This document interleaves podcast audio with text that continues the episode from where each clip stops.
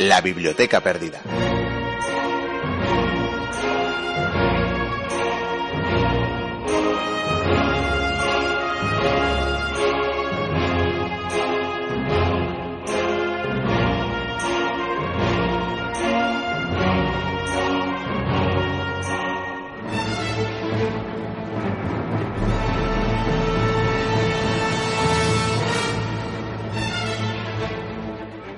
Entonces, un día, llegó una criatura cuyo material genético no era muy diferente de las estructuras moleculares reproductoras de cualquier otra clase de organismos del planeta, que dicha criatura llamó Tierra. Pero era capaz de reflexionar sobre el misterio de su origen, de estudiar el extraño y tortuoso sendero por el cual había surgido desde la materia estelar. Era el material del cosmos contemplándose a sí mismo consideró la enigmática y problemática cuestión de su futuro. Se llamó a sí mismo humano y ansió regresar a las estrellas. Bienvenidas, bienvenidos a la Biblioteca Perdida.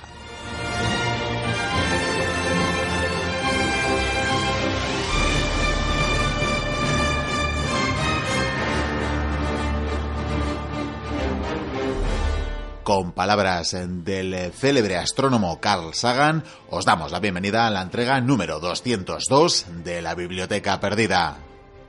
Venimos, como siempre, dispuestos a haceros eh, pasar un buen rato, dispuestos a llenar casi dos horas de radio, de aventura y de historia.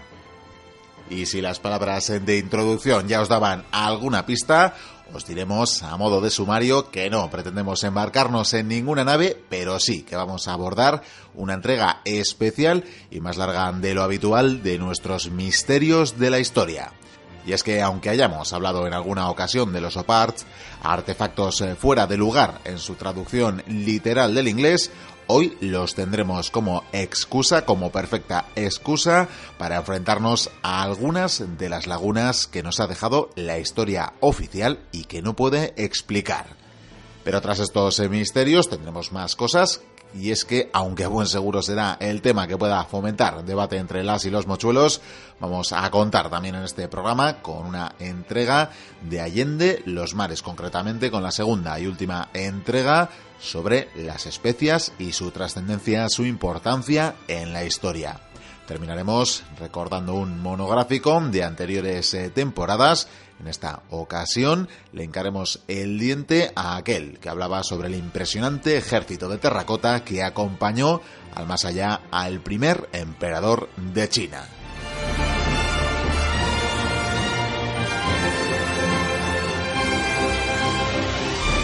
Y una vez avanzados los contenidos del programa de hoy, vamos a pasar a saludar a las y los oyentes eh, de las diferentes emisoras que emiten a través del FM o de Internet en streaming la biblioteca perdida. Así que saludos a los oyentes de Artegalia Radio, de Cuac FM, de Onda Polígono, de Onda Fuenmayor, de Radio Chena, de Radio Antorba, de Cadena Neo, Radio Mutant, Radio Ujo, Radio Iris 7 Aranda y Radio Oasis.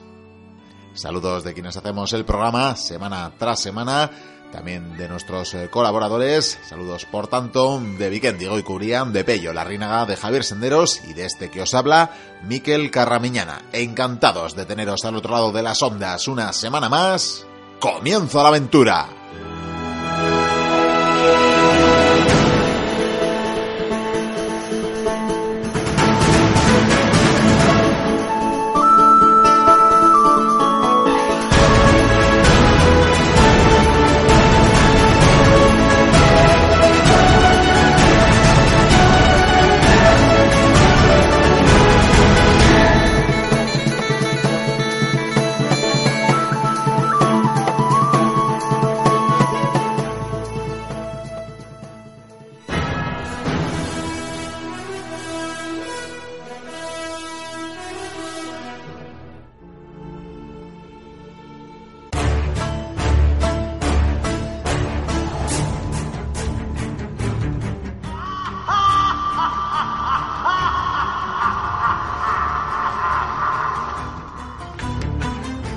Hablando de historia, seguimos adelante en la biblioteca perdida, dispuestos a afrontar nuevas aventuras y dispuestos a afrontar incluso misterios insondables de la mano del señor Goicuría en este caso, señor de la noche, ser terrorífico, ser alado, ser inmortal incluso, que nos visita de cuando en cuando. Hacía tiempo que no nos visitaba.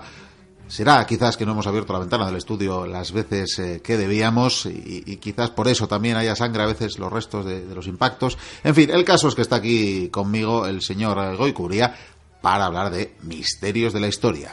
Misterios de la historia, Miquel. Y ciertamente esto que vamos a contar va a traer cola. Porque van a Polémica.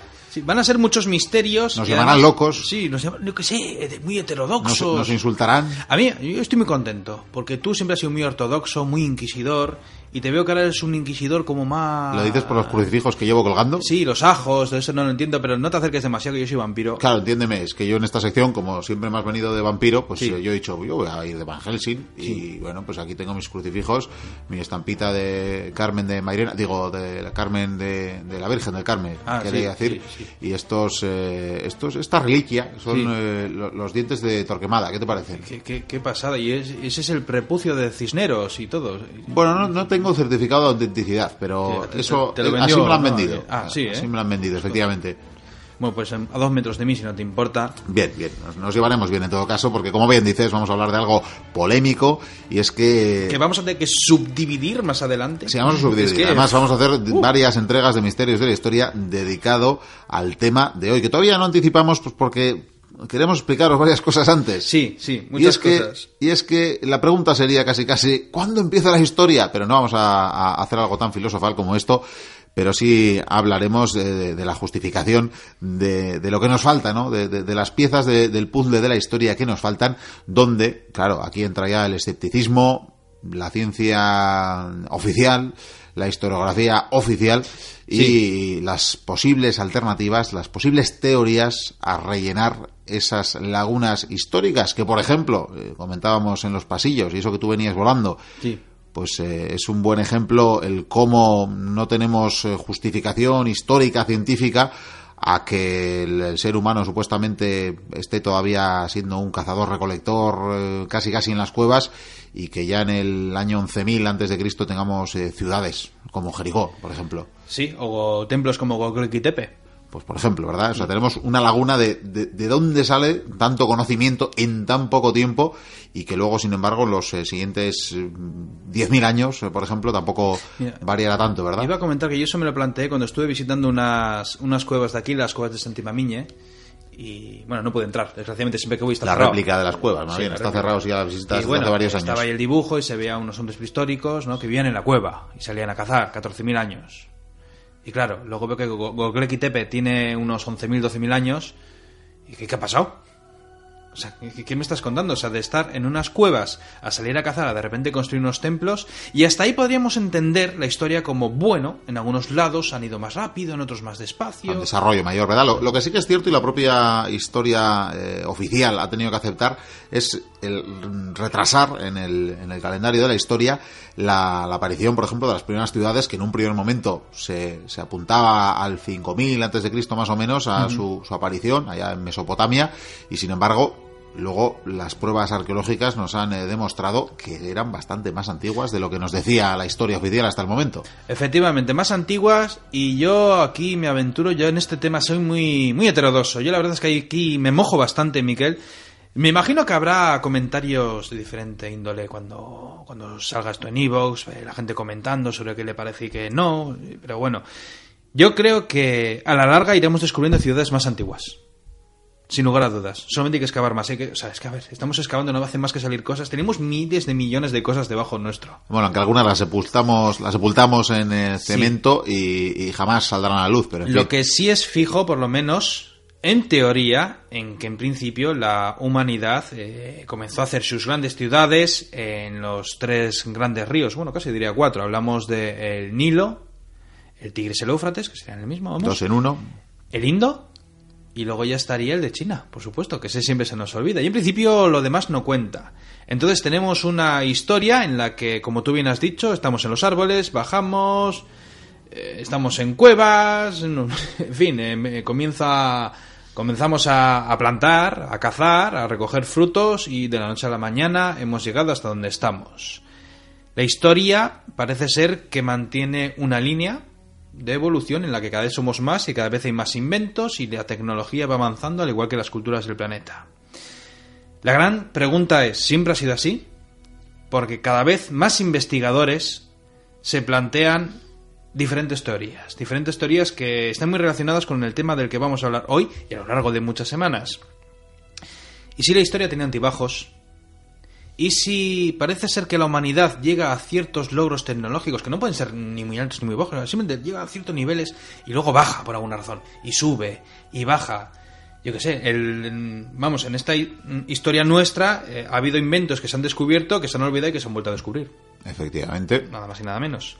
Sin embargo, hay que decirte que vamos a hablar, yo creo. Vamos a decirlo de una vez, y es que vamos a hablar eh, de los eh, conocidos como OPARS, ¿no? Objetos, artefactos fuera de su tiempo, es decir, que no son concordantes con la época en la que fueron creados o cuando menos con la época que los eh, vestigios, que las pruebas como el carbono 14 y similares nos, eh, nos citan. Es decir, un objeto que mm, se supone que es de hace 5.000 años y sin embargo tiene una tecnología que mm. es de antes de ayer, ¿no? Aquí lo tendremos que subdividir de momento vamos a hablar de de solamente de objetos, si te parece bien. Luego más adelante quizás podríamos hablar de algo que no son ni siquiera objetos, pero son interesantes también como entrada. Luego encontraríamos, por ejemplo, mapas. Mapas, muy importante. Mapas, rastros, podríamos eh, subdividirlo también en... Y la astrología, ¿verdad? La arqueoastrología es, es otra cosa, es interesantísimo. Es maravillosa. vamos, a mí es una cosa que, me vuelve loco y que también nos intenta enseñar cómo realmente la humanidad... Eh, bueno, para empezar, no éramos más tontos... Es que esto es una cosa que siempre tenemos. O sea, eh, el ser humano prehistórico era imbécil. Es que es así.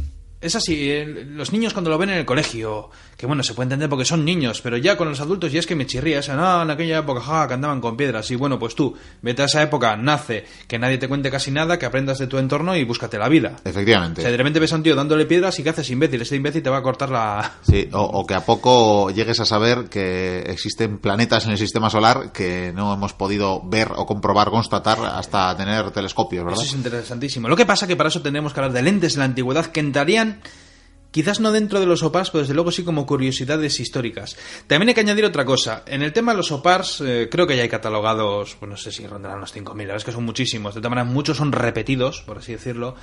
Eh, yo, hablando de mí, no sé si hablando también de ti, no sé si tendría que meterlos a los dos, pero bueno. Cuidado que tengo ajos. Sí. Eh, a mí me gustaría creer que esto de los OPARS es todo cierto eh, y por lo tanto que la humanidad tiene mucho más tejemaneje de lo que hasta ahora pensamos. Analizando estos OPARs, yo creo que un buen número de ellos, más de la mitad probablemente, sean explicables. O sea, habrá fraudes, pero algunos es que no es que son OPAR, es que se podía hacer y lo hicieron. Sin embargo, hablaremos de evidencias sobre OPARs, estos objetos que no solamente están en un lugar que no deberían estar, sino que están en una época que no deberían estar o simplemente no deberían estar. Voy a dar unos ejemplos. Que igual para que la gente. De hecho, hemos, yo creo que en los misterios hemos analizado en alguna ocasión alguno par, en la columna india. Cuando se menos... considera OPAR, sí, sí, porque es que es que no es acero, es que es hierro y no es oxida. Y luego está la máquina antiquitera, también, que es una maravilla. Sin embargo, en los OPARs podemos englobar un montón de cosas. A ver, mm, por ejemplo, Em, es un ejemplo inventado por mí, aunque los existen, pero bueno, no tengo aquí los datos. Pero bueno, tú imagínate, dices, un opar, ¿qué puede ser? Pues yo qué sé, que la corte del emperador de China te cuentas un boomerang. Bueno, es raro, pero no tipo que sea un opar. Efectivamente. Sin embargo, claro, si tú de repente... Más, fuera de lugar que de tiempo. Claro, pero igual de repente un señor va pasando por el desierto de Arizona, por ejemplo, eh, acaba en el suelo y se encuentra una moneda y se ve la cara de un señor con un idioma desconocido, miras el carbono 14 y tiene, yo qué sé, 5 millones de años. A eso voy.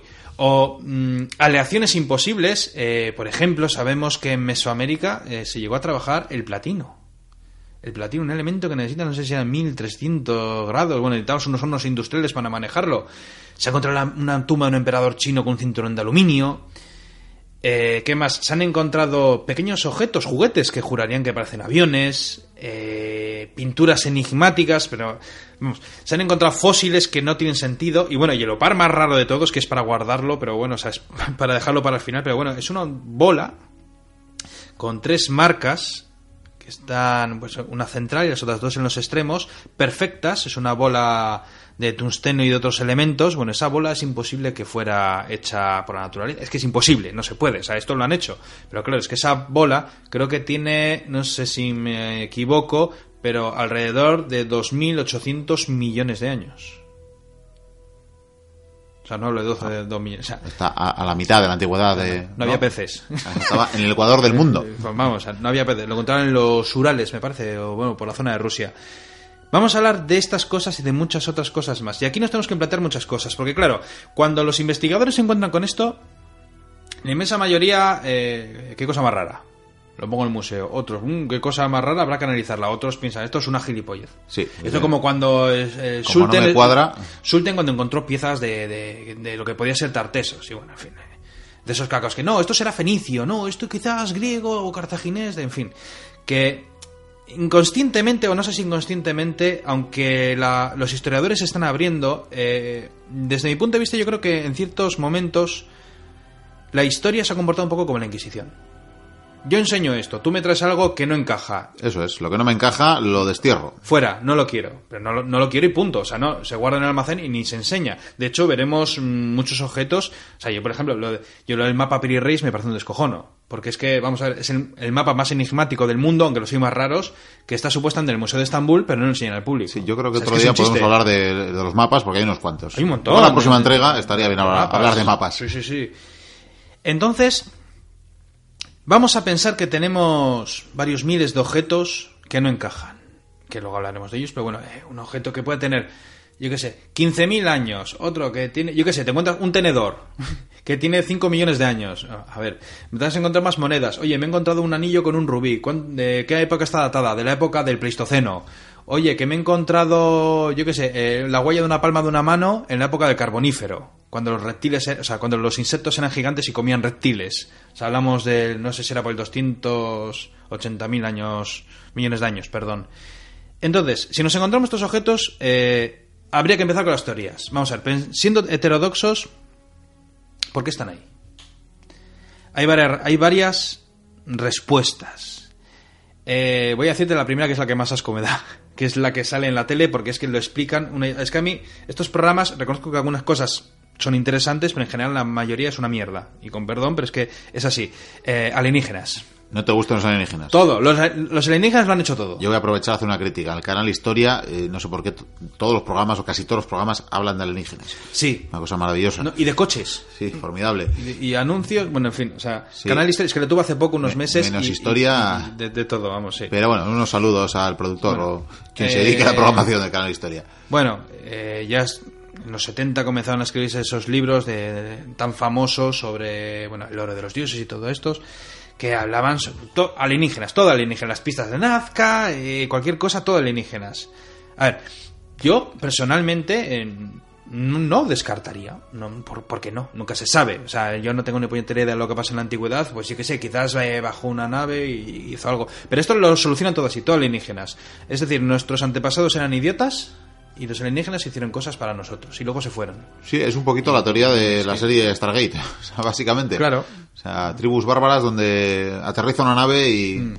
Hombre, eh, si luego ves las pinturas de, Kim- de- es que, joder, si tuviéramos que hablar de pinturas, hay unas pinturas antiguas que, que la verdad es que parece que estás viendo Stargate, que se llevan a las mujeres embarazadas. eh. Efectivamente, claro. bueno. Es que estas teorías realmente enlazan o, o- o los partidarios de estas teorías enlazan con otras cuestiones, ¿verdad? Con, con esas otras eh, teorías que nos puede dar desde el arte rupestre hasta textos religiosos de muchísima antigüedad donde nos hablan de mm, pueden ser seres religiosos como ángeles, pero que a su vez eh, te dicen que visitó la Tierra y en su visita creó una nube de polvo, hizo un estruendo y dicen, claro, esto es un ovni. Entonces al final te enlazan una cosa con la otra y, A ver, Miguel. y, y suman dos, dos más dos. Cuando Colón descubre América, tú, con un poco de suerte, si no te acribillan a, flechas, tú igual vas a Florida con un arcabuz, pegas un tiro al aire y eres Dios. Efectivamente. O si no, acuérdate de cuando hablamos con Noemi de los cultos cargo. También. sí, sí, donde sí. los humanos que lo que hacían construían naves, bueno, en este caso aviones de la Segunda Guerra Mundial con caña, con madera para representar a los dioses que venían y traían regalos. Entonces, esa es la base. De estos que dicen alienígenas, ya está. Bueno, vale, está ahí esa opción, yo no estoy de acuerdo, quizás, pero vamos, a todos los alienígenas. Cualquier cosa, todo lo han los alienígenas. Más teorías, la que hemos comentado al principio, y si la humanidad ha hecho arriba y abajo, arriba y abajo. Y esas edades doradas, ¿verdad? Claro, lo que pasa que es que, a ver, vamos a ver, el ser humano eh, contamos que lo mínido ya más cercano a nosotros debe rondar los 7 millones de años aproximadamente. De ahí, bueno, hemos ido evolucionando diferentes eh, especies, de hecho en la Tierra ha llegado a cohabitar varias especies, no solamente hablo del, del cromañón con el neandertal, sino que hubo varias diferentes. Vale, evidentemente yo no me imagino a, estas especies eh, que en un principio pues cogían frutos, comían un bichillo, pues que de repente pues yo que sé hicieran una moneda un idioma extraño, pues evidentemente no. Entonces eh, ahí enlazaría con otros que tienen una opinión de que la humanidad, hablamos de la humanidad como la que conocemos, la que estamos ahora mismo, que es mucho más antigua, que por catástrofes naturales volviera a empezar una y otra vez. Y que realmente estos rastros que hemos encontrado sí son de los humanos en la antigüedad. Sin embargo, nosotros como tal llevamos mucho más tiempo. Hay algunas cosas en el mundo que, que dan cierto crédito a esto. Como por ejemplo, eh, si miramos el tema de los Vimana cuando Benheimer estuvo lanzando la bomba, que, estuvo leyendo el texto hindú, eh, y luego fueron allí y, descubrieron pues que efectivamente que había rastros, hablamos de eso es cuando hablamos de Mohenjo-Daro, que encontraron rastros de, bueno todo calcinado, descubrieron radiación y descubrieron que aquí da todo el pego de, que realmente han caído, o sea, bueno, han explotado en reactores nucleares. O sea, cosas así. Luego vemos, por ejemplo, textos de la Biblia que a su vez vienen de otros textos más antiguos, o teníamos que irnos a los Anunnaki, que bueno, eso yo creo que ya se dispara un poco el asunto. Sin embargo, por ejemplo, lo que hablamos en su momento, ¿por qué que si todas las culturas del mundo tienen un Noé y un diluvio? Efectivamente. O sea, parece que hay un, algo. O lo que se ha comentado tantas veces, ¿qué pasó hace 12.000 años?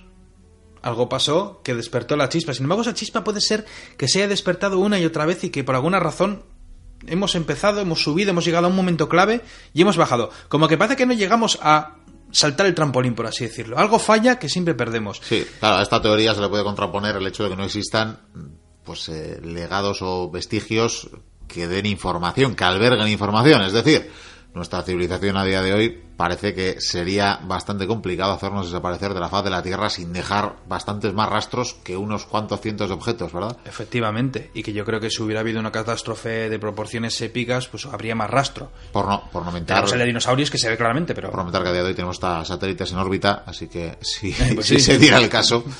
Luego, por ejemplo, eh, hay otras teorías que, por ejemplo, vendrían enlazadas con las piedras de Ica, de los que pues muchos no creen en ello, otros sí, sobre unas humanidades mucho más antiguas que incluso convivieron con los dinosaurios. Agárrate los machos. En fin, hay teorías para todo.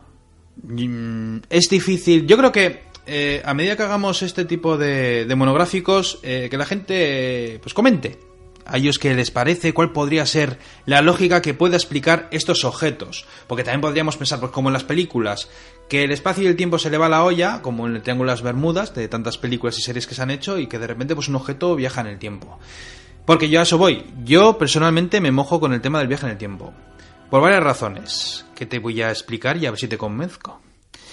Para empezar, yo. Mm, esto me lo. me llamó la atención porque la serie de Terranova eh, se basa precisamente en lo que yo había pensado muchas veces. Si el mundo en, en cierto momento de la historia se va a hacer puñetas, tenemos más tecnología para viajar en el tiempo que para irnos a vivir a otro planeta. Punto. Hombre, dicho así, pero. Quiere decir. Pero a día de hoy que yo sepa, viajes en el tiempo solo han hecho partículas, ¿verdad? Eh. Bueno, sí. Es que, el viaje del tiempo es que, a ver, tenemos que meternos con la teoría de Einstein y tal. Pero bueno, yo hablaría de. Imagínate que el planeta se va a hacer puñetas. Y pues coges y, pues, eh, como en Regresa al futuro, vamos, que coges a, un grupo de colonos, a toda la humanidad, y te los llevas. ¿A dónde? Pues a una época en la que el mundo esté bien. ¿Cuándo? Pues cuanto más atrás mejor. Entonces aquí entran varias teorías, porque eh, en un principio, sobre los viajes en el tiempo, dicen que si tú. Está la teoría de tú viajas al pasado, matas a tu abuelo, tú no naces. Sí naces. ¿Por qué? Porque en el momento en que viajas al pasado, Creas estás, línea temporal. Estás en otra línea temporal, que esto estaría un poquitín enlazado también quizás con la teoría del multiverso. Los multiversos, eso. Efectivamente. Esto ya tenemos algún mochuelo ya ahora mismo. Echándole humo por las orejas. No creáis, no estamos en la nave del misterio, ¿eh? No, creáis. Seguimos en la biblioteca Estamos perdida. divagando. Pero lo que sí te voy a decir es que si esta teoría fuera cierta y tú viajas al pasado, cualquier cambio que realices ya seguirá tu línea temporal. Pero entonces los OPARs no existirían. Efectivamente. Entonces, si existen, ¿qué podemos pensar? Que realmente hubo viaje en el tiempo y que realmente sí se pueden modificar. O sea que, por ejemplo, si nosotros en nuestra época fuésemos al pasado y modificásemos algo quizás importante, aunque fuera hace 80 millones de años, quizás Alejandro Magno pierde en el gránico, por decirte. O sea, a eso voy, o, no existen los eh, esos personajes, o hay diferentes religiones, o el mundo cambia, o vete tú a saber. Entonces, yo abogo más por los viajes en el tiempo. Esta es mi propia opinión. Yo ya sabes que yo soy muy dado a la fantasía y a la ciencia ficción. Y lo dejamos ahí. Lo dejamos ahí, yo creo, porque mm, yo es que no me puedo inclinar. Yo no me puedo inclinar. A mí me pasa, en este caso me pasa con la, la cualidad eh, supuestamente de infinita del universo. Es decir, mm, tiene, tiene fin o no tiene fin el universo, como no tenemos mm, la lógica, no nos da ni En una... principio, sí, según no la teoría del. Big Bang o la teoría de cuerdas, sí. Sí, bueno, pero ahora haciendo ya un ejercicio de lógica humana, ¿no? Es decir, algo que no tiene fin no tiene sentido. Y algo Pero que sí. tiene fin tampoco tiene sentido. Pero eso es lo mismo que el principio. Cuando empieza el principio, no hay nadie, de repente hay una explosión. Yo siempre digo una cosa, y es que los seres humanos estamos acostumbrados a que todo tiene un principio y un final. Incluso nosotros mismos. Y si no es así, ¿las reglas? Efectivamente, pues por eso mismo yo esto de los OPARS me acaba generando la misma sensación de ninguna respuesta me vale.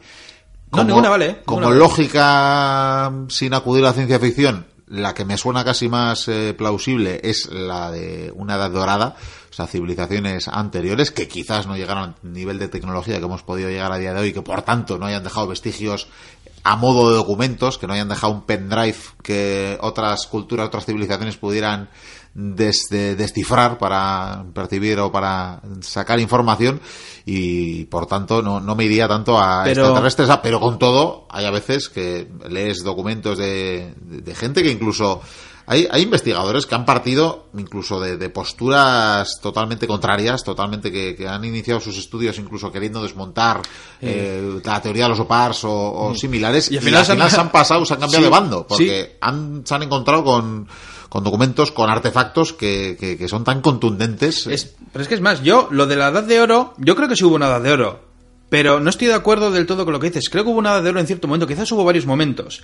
Pero a ver, si yo, por ejemplo, te traigo un opar de hace 140 millones de años que lo hicieron los humanos, hace 140 millones de años no había humanos. Efectivamente, no, no, hay algunos, yo mismo, los opars que te voy a traer hoy son huellas y por las, eh, por las, eh, los años, por la, por la edad que tienen estos vestigios, desde luego, en casi todos los casos, creo, en los tres casos, son de periodos en los que no existía. Mm. Es más, y cuando acabemos con los opars algún día o algún año, o sea, es que podemos traer incluso una lista de objetos raros, como las tablillas donde encontramos un listado de los reyes después del diluvio y luego los que están antes del diluvio. Hablamos de reyes de, de Sumeria, de Sumer.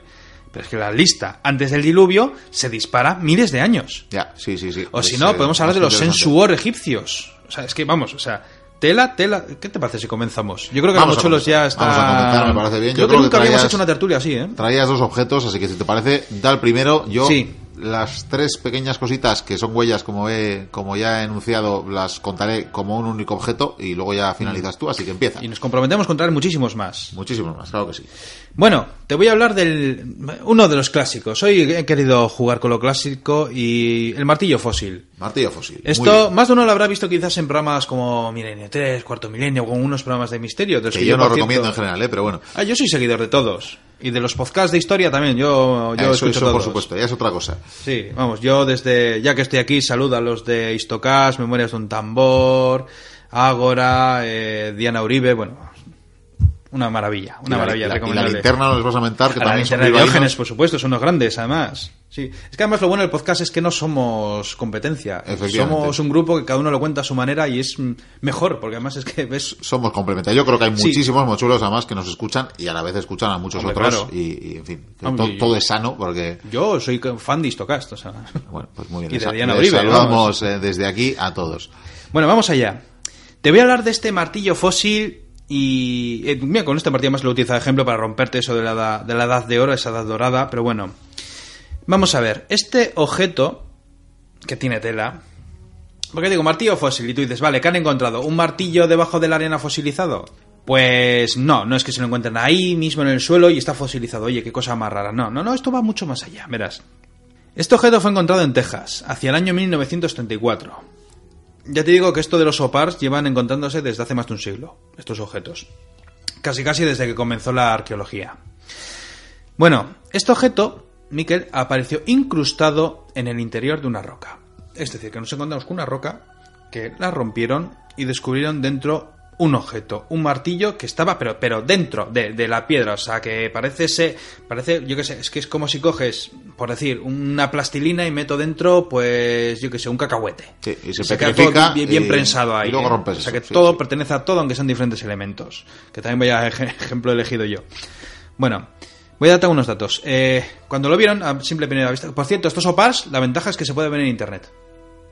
Hay bastantes fotos. Hombre, la se puede ver de todo, se- se no puede- necesariamente Pero cosas eh, ciertas, pero bueno, Pero los objetos, eso es, es como la piedra de los ángulos que hablamos en su momento de los es. incas. Bueno, algunos datos. El mango de madera, por ejemplo, de este martillo estaba fosilizada. estaba fosilizada y la cabeza de hierro de ese martillo estaba fundida con la piedra. Estos son los datos que encontraron desde un principio. Había una cuestión muy clara. Ese martillo era anterior a la roca. Porque no puedes abrir, una piedra, meter el martillo, juntarlo, a no ser, o sea, vamos, hay que decir que si está dentro de la roca ese, y, y no está abierta por ningún lado, era una roca maciza, ese martillo estaba antes que la, que la roca, está ahí bien, Eso ¿no? es un ejercicio de lógica, sí. Vale. Nadie quiso investigar en un principio, fue una curiosidad y por lo tanto durante muchos años estuvo en el Museo del Songwell de Texas. Lo tenían ahí apartado, sin más, una cosa curiosa. De esto, con los opars pasa muy a menudo, ¿eh? que de repente alguien va y ¿esto qué es? y ahí empieza la historia. Bueno, al final se volvió a investigar, hubo algunos investigadores que, oye, vamos a ver esto, que, que parece muy raro. Y empezaron a investigar los elementos de este martillo. Y empezaron por la madera. La madera, como he dicho, estaba fosilizada, estaba petrificada y la parte interior era ya carbón. Ya sabemos que el carbón son elementos vegetales y animales, en fin, eh, pues como por ejemplo un pantano, que está el agua y abajo están todas las hojas que van cayendo, Los se van acumulando. Sí, esa masa cuando pasa miles y miles y miles de años, al final se va convirtiendo en carbón, que es lo que utilizamos para calentarnos. Se sabe hoy en día que para que la madera acabe transformándose en piedra, piedra, necesita 140 millones de años aproximadamente. Hace 140 millones de años estábamos en el Jurásico. Sí, más o menos sí. Estamos en- además en pleno, en pleno Jurásico, si no me equivoco, cuando los dinosaurios eran ya grandes. Está dividido en tres periodos. Bueno, 140 millones de años. Un martillo. La madera indicaba que estaba trabajada por manos humanas. Y encima esto es lo que llama la atención, porque a mí me... Es que a ver, este objeto es raro a más no poder, pero es que ¿sabes qué es lo más raro? Que el martillo eh, parece el típico martillo del siglo XIX con el que utilizaban para hacer las vías de los trenes. Es decir, esos que eran unos mangos de madera largos y también eh, la parte metálica era alargada y era para poner los clavos en las vías de los trenes. Parece algo similar a eso. O sea, un martillo como el siglo XIX, pero claro, en aquella época muy raro, ¿no? Bien, eh, evidentemente, si este martillo necesita 140 millones de años para que la madera se convierta en piedra, ya me dirás tú cuando los primeros homínidos no surgieron hasta hace 7 millones de años. Hablamos de los primeros homínidos. Y por supuesto, hasta hace 2 millones de años no comenzamos a fabricar herramientas. Y herramientas, pues imagínate. eh, bueno, Rudimentarias, Hablo de fabricar, no- porque el ser humano al principio cogió una piedra, juego qué guay, y no se le ocurría guardarlo. O sea, el cerebro también va- va evolucionando. Entonces comenzaron a investigar la cabeza metálica. Han empezado con la madera, ahora vamos a mirar la cabeza metálica. Esta cabeza metálica estaba formada en un 96,6% de hierro, mientras que hay otra parte de 2,6% de cloro y casi un 1% de azufre. Esto nos indica que es prácticamente puro. Que esto de las aleaciones también podríamos hacer otra sección. Porque hay muchos investigadores que se están volviendo locos de cómo hubo gente que en la antigüedad o en la Edad Media conseguían hacer unos objetos de, de hierro, de metal, con una pureza casi casi del 100%, cuando es casi imposible. Hicieron pruebas con los rayos X y dedujeron que durante su fabricación el hierro fue purificado y endurecido. O sea, que hay unas manos que han trabajado esa aleación, ni más ni menos. Evidentemente sobran las palabras. Hace falta una tecnología metalúrgica muy moderna. Después investigaron la roca, evidentemente. La roca, pues nada, hicieron un análisis, los sedimentos tal, ¿qué edad crees que podía tener? Pues me imagino que... 140 millones de años. Efectivamente. o sea, coincidía, ¿verdad? Sí, Con, o sea, con la con datación. esa pues, fosilización de la madera. Claro, es que si, si ese, ese martillo pues, se quedó ahí hace 140 millones de años, pues hombre, que el martillo tuviera 20 años, pues tam- da, da igual. Para, para, Sí, iba a ser igual sorprendente. Millones de años arriba, millones de años abajo. Efectivamente. Yo creo que da igual. Bueno, eh, lo que digo, la roca esta tiene 140 millones de años y evidentemente debió de sedimentarse después de la fabricación del martillo. Es decir, el martillo, como bien he dicho antes, estaba antes que la roca. Cuando separaron el martillo de la piedra, se rompió la parte superior de la roca, levantarlo, ¿no? Y entonces eh, descubrieron que algo parecía recu- recubrir el objeto. Era una, pequeña muesca, ¿vale? Y aquella muesca eh, contenía cuatro quintas partes de hierro y luego tenía silicio, azufre, calcio, potasio y cloro. Se cree que al estar el martillo fundido con la piedra, debió de de estar la pieza sometida a una presión atmosférica distinta a la que hoy en día existe. O sea, más prueba. Es decir, que el entorno que había alrededor, la presión, todo lo que había, en principio era diferente. Totalmente diferente. Y lo voy a dejar aquí. Y lo dejamos ahí, ese Eh, martillo tenéis ahí para ver fósil. la fo- o sea, cada uno piense lo que piense, pero ese martillo, ti- a ver, sí o sí, tiene 140 millones de años. Que la naturaleza ha hecho una pieza de hierro puro y justo tiene un hueco por donde ha entrado un palo, porque un palo, claro, que está limado, Está está, ahí, preparado para que entre ahí por el agujerillo. Y, y luego Y esa roca. persona, igual espero que viniera la lava y lo ha dejado ahí, se ha apartado. Y encima es que he dicho persona, hace 140 millones de años, esquivando un triceratops. No, triceratops es del Cretácico, pero bueno, un diplodocus, pues. Ahí lo tienes. Ahora vas y me lo cuentas. Ahí lo dejamos, ahí dejamos eh, el misterio y vamos con el siguiente. Yo, como he dicho, voy a traer tres pequeñas, eh, bueno, sí, pequeñas, eh, pequeñas eran, de humano, vaya, huellas en este caso, y que también vienen a ser, no son objetos como tal, pero desde luego sí son vestigios eh, que están eh, fuera de su tiempo y que también nos dan que pensar, desde luego. Huellas. Huellas, huellas. Vamos a hablar de Huma- huellas. humanas, ¿no? De nuestro pie. Sí, sí, de- de- de- pues vamos a empezar con la primera, ¿no? Que además eh, te va a gustar a qué periodo pertenece. Nos vamos a 1922. No es que lo pare en cuestión sea de este año, sino que en este año, en octubre de 1922, se recoge la noticia en el eh, New York Sunday American.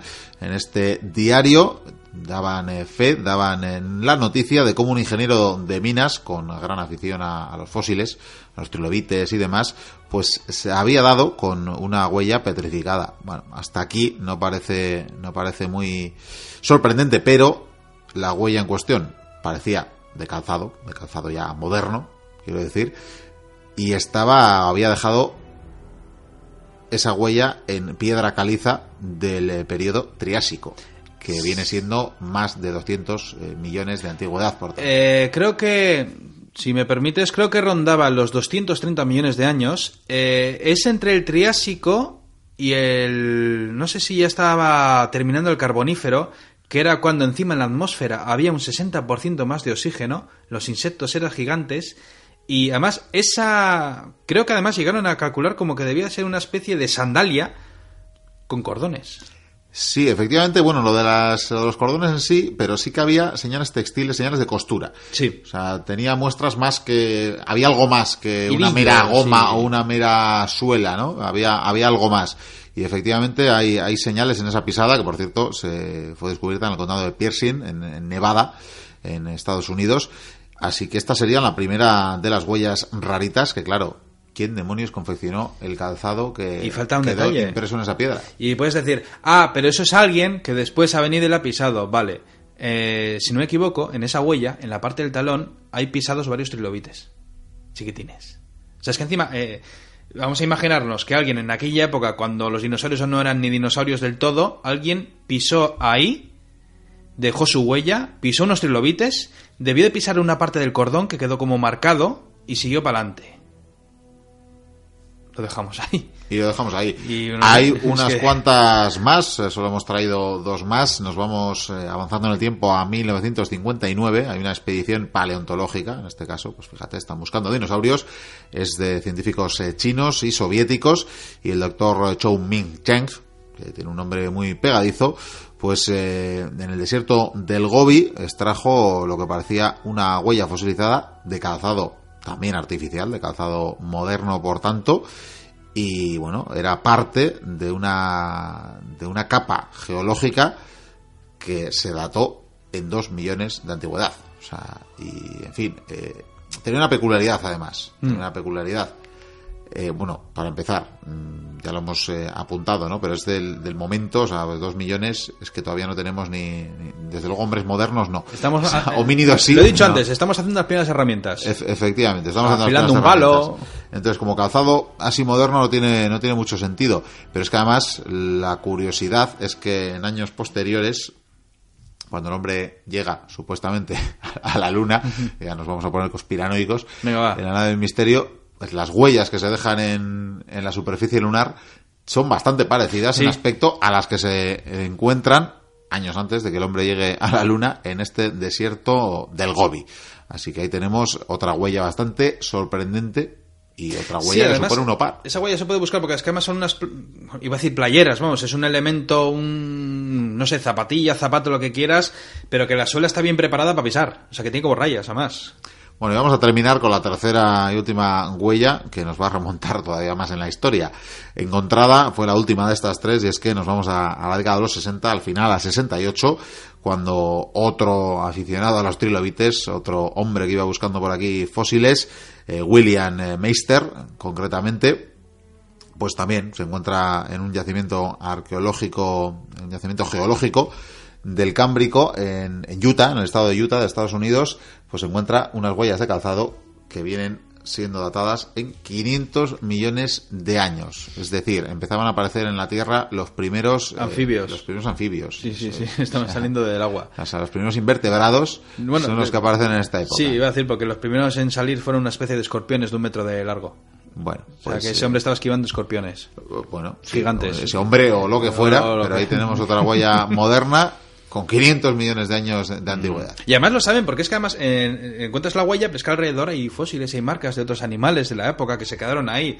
Porque la superficie no está blanda. O sea, cuando se fosiliza es porque se queda en ese momento, que es como una fotografía. Sí, sí. O sea, es como, yo qué sé, es- iba a decir como en. Iba a decir Broadway. En Los Ángeles, donde ponen las manos, eh, los Sí. famosos, y es que es, es lo mismo. O sea, es por ejemplo, una gran pregunta. Si los dinosaurios se murieron todos a la vez por el meteorito, ¿no debería haber una capa de sedimento donde estén millones de dinosaurios muertos? Tendría sentido. Vale, sí, algunos fosilizan, otros no, algunos dejan huellas, otros no. Pero no metas ya otros debates que si no, No, no, no. terminamos. Ahí Bueno, nos, nos perdemos. Tercer eh, opar de, de la jornada, y aunque prometemos, ya lo hemos dicho, traer más. Sí, sí. Este también es simploncillo, sin embargo, está un poco relacionado con lo tuyo. A ver, cuéntame. Figuras. Figuritas. Figuritas de Acámbaro.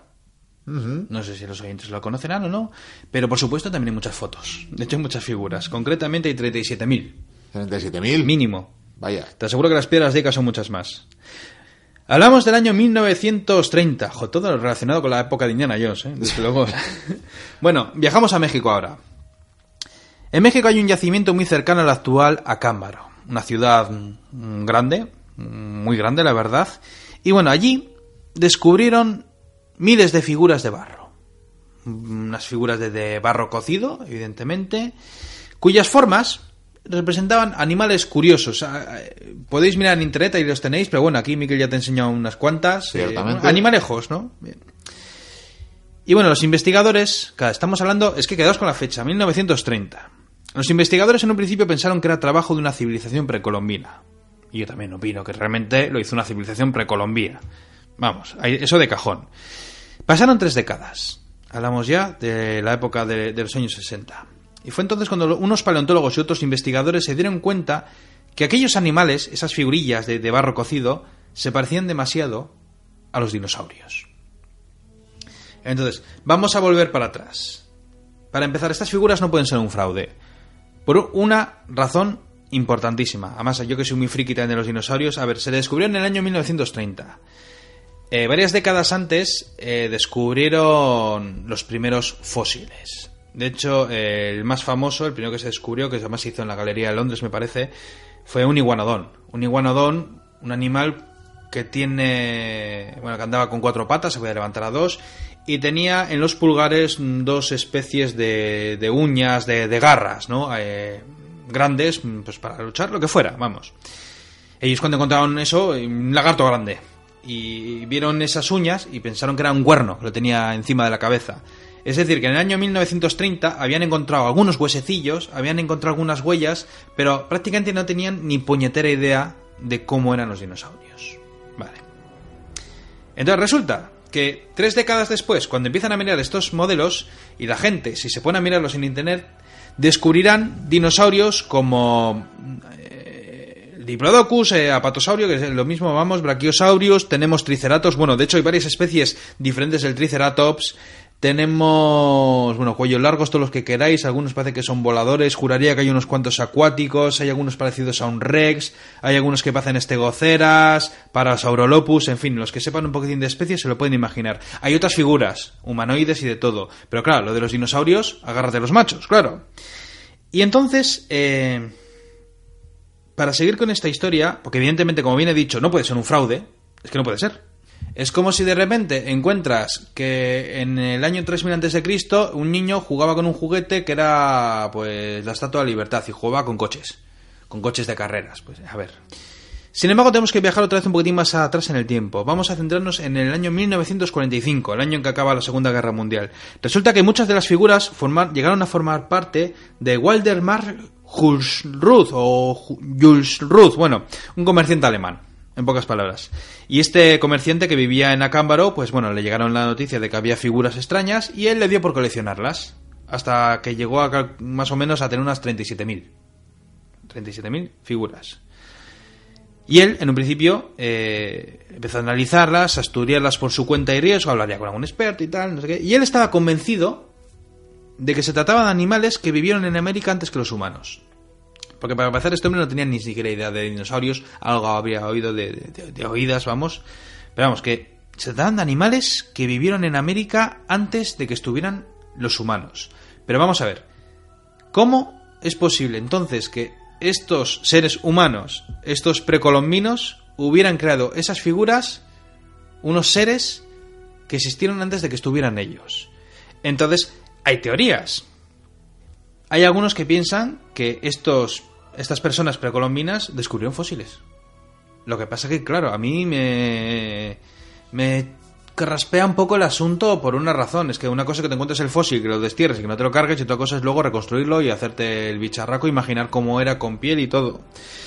Sin embargo, tengo que decirte que el Departamento Nacional de Archivos y Biblioteca de México eh, los calificó como un fraude acusó a los pobladores de Acámbaro de haber sido ellos los falsificadores. Fíjate, estas personas en el año 1930 que tenían que ponerse a dinosaurios. Uno tuvo la lucidez y dijo, estoy viendo un Stegosaurus aquí en mi mente y voy a reconstruirlo tal y como fue hace 65 millones de años. Pues mira, chico. Tú verás. Lo que sí te puedo decir es que se hizo un estudio con el carbono 14 y al parecer, según los indicios, parece ser que su datación está cercana a hace unos 4.000 años. Entonces, hay quienes sostiene, si viajamos atrás en el tiempo, cuando hablamos en su momento un poco de los Olmecas, que algún día volverán, que en el caso en que la civilización de los Olmecas sea más antigua de la que en un principio se pensaba, eso querría decir que probablemente fueron precisamente los Olmecas quienes construyeron estas figuritas, es decir, los antiguos autóctonos de la zona. Y por último, Miquel, te diré que ¿dónde están estas piezas? Pues hoy en día la mayoría de, todos estos restos arqueológicos, de todas estas piezas y muñequitos y figuras, están en los almacenes de Acámbaro, me imagino que los estarán estudiando o no, la verdad es que yo ahí ya pierdo la pista sobre esto. Me imagino que estarán expuestas muchas de ellas, no sé si como curiosidad o qué, pero desde luego, si os ponéis a ver las fotos, o sea, hace 4.000 años estas personas hicieron estos muñecos, figuras. muñequitos. ¿Qué, son? Estos dioses, ¿qué son? No sé. Sí, luego hicieron muchos, ¿eh? Leían un libro bastante reciente, digamos, eh, de un investigador y sí, lo situaba ahí las piezas que se amontonan en el mismo museo, el mismo museo este Waldemar Jules Sí, que lo tienen como en el Cairo, vamos. Y, están metidas. y ciertamente estas piezas tienen polémica porque por, eh, bueno, tú has apuntado, ¿no? Que las tacharon de, de falsas y sí que parece cierto que puede haber algunas que fueran obra pero eso vino después. alfareros que posteriormente hicieron, pero claro, eso no invalida lo que algunas sobre las que se ha hecho pruebas además eh, tengan eh, el valor y la antigüedad que, Mm. que se les eh, imputa.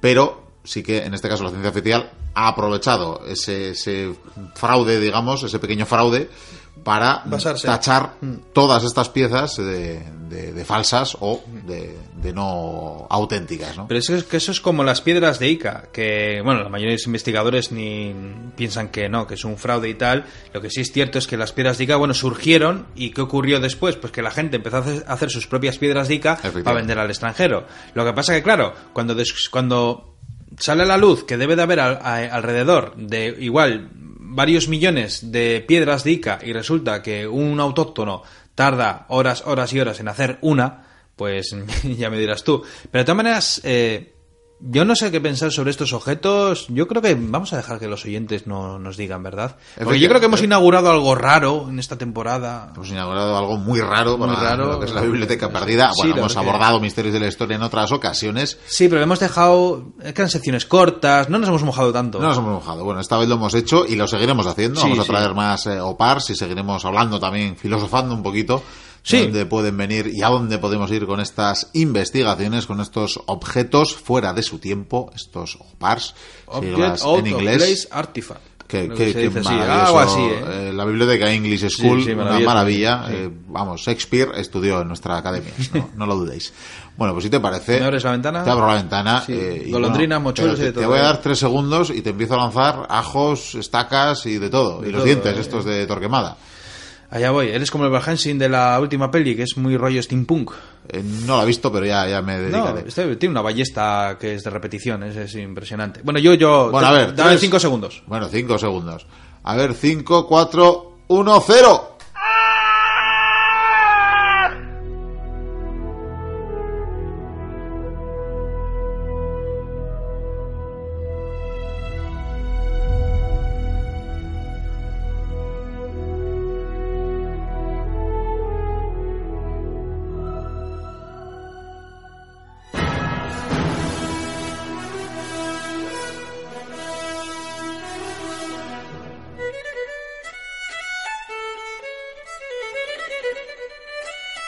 Allende los mares.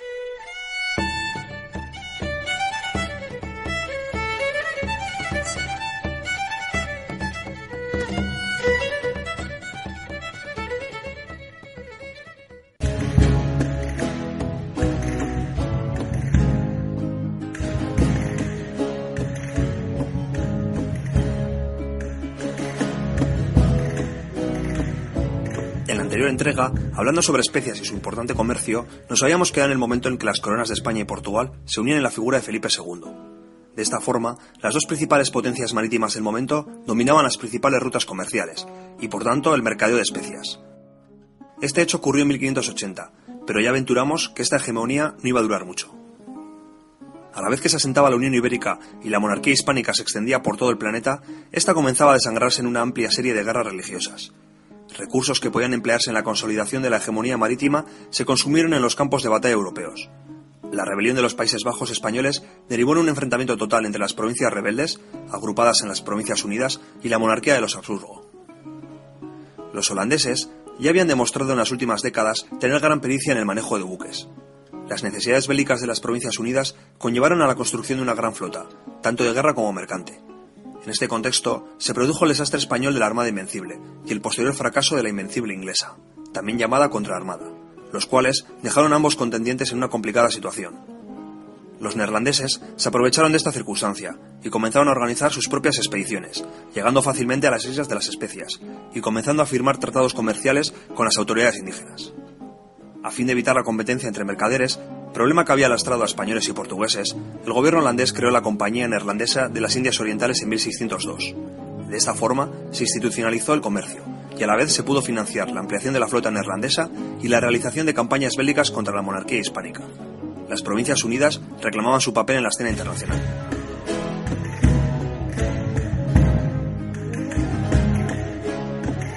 Los holandeses rápidamente contaron con la conveniencia de las autoridades indígenas del archipiélago indonesio. Cansadas de las obsoletas prácticas de españoles y portugueses, quienes fueron finalmente expulsados de la zona. Se reemplazó el trueque por una tabla de precios basada en la moneda universal del momento, el real de A8 español.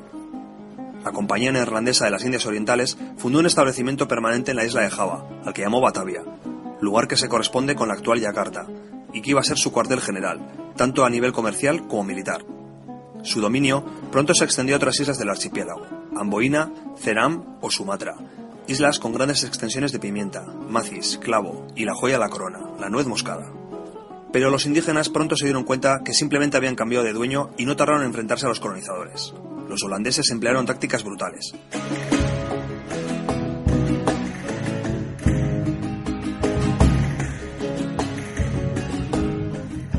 fin de mantener los precios altos y asegurarse un nuevo monopolio, destruyeron excedentes o arrasaron aquellas plantaciones que no estuviesen controlados por la compañía. Las continuas luchas y la desigualdad en lo relativo al armamento derivaron en el exterminio de numerosa población autóctona. Al mismo tiempo, la compañía consolidó sus posiciones en torno al subcontinente indio. Aprovechando la debilidad portuguesa, derivada de la lucha por lograr la independencia de España, los neerlandeses conquistaron la mayoría de los asentamientos lusos de la zona, expulsándoles de Ceilán y de la costa malabar. Poco a poco, los holandeses fundaron una serie de asentamientos a lo largo de toda la ruta de Europa hasta las Islas de las Especias. De esta forma, se facilitaba el tránsito de los convoyes y se creaban importantes puertos para el comercio de cualquier tipo de mercancía. Se crearon bases en Persia, toda la costa india, Siam, Camboya, Isla de Formosa, costa sur de China e incluso llegaron a tener comercio con las herméticas autoridades japonesas de entonces. Toda esta actividad comercial provocó la introducción del cristianismo en la zona a través de misioneros protestantes. Otro hecho destacable es la fundación en 1652 de un asentamiento en el Cabo de Buena Esperanza, que posteriormente será conocido como el Cabo.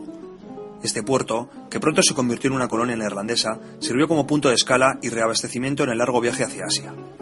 La rápida prosperidad del puesto conllevó al asentamiento de numerosos colonos holandeses, que pronto se expandieron hacia el norte, arrebatando territorio a la población activa y adquiriendo una forma de vida e idiosincrasia propia, hasta el punto de convertirse en un grupo étnico propio, que hoy en día conocemos como afrikaner.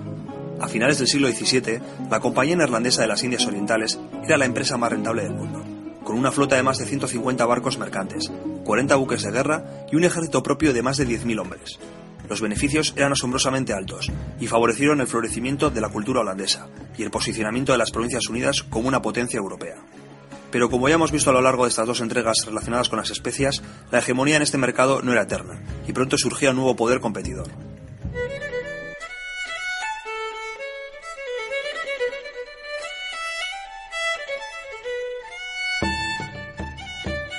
Paralelo al asombroso progreso holandés, Inglaterra fue recuperándose paulatinamente de los conflictos que la habían desgastado, y pronto se lanzó a los mares con el fin de sumarse a la ola colonizadora y comercial que habían comenzado españoles, portugueses y neerlandeses. En este punto del relato hay que señalar que el comercio con Asia comenzaba a incorporar otro tipo de mercancías que Europa iba conociendo y demandando. A las especias se les comienza a sumar otros productos como el té, el algodón, el índigo, usado como tinte en la industria textil, y la siempre reclamada seda. Inglaterra también había creado su propia Compañía de las Indias Orientales en el año 1600, pero su evolución fue más lenta.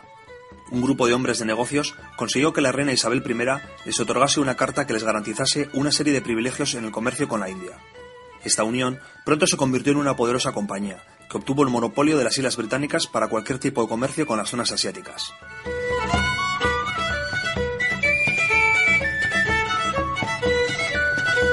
La compañía tuvo grandes dificultades al principio. Asentada de inicio en el Golfo de Bengala, tanto portugueses como neerlandeses obstaculizaron su labor. Sin embargo, en cuanto consiguieron el favor del imperio mogol, el poderoso Estado Islámico que dominaba el subcontinente indio, se abrieron para los ingleses las puertas de todos los puertos controlados por el emperador. La compañía, en conveniencia con los mogoles, no tardó en desplazar a los holandeses de sus asentamientos e incluso se atrevió a realizar incursiones en el negocio de las especias, comprometiendo de esta forma el monopolio holandés. Al igual que su equivalente neerlandesa, la Compañía de las Indias Orientales contaba con sus propios barcos y sus propios regimientos militares, los cuales hemos llegado a conocer como casacas rojas. De esta forma, la compañía se convirtió en una especie de Estado autónomo dentro del Imperio Mogol y sirvió como germen para el futuro dominio británico del subcontinente indio.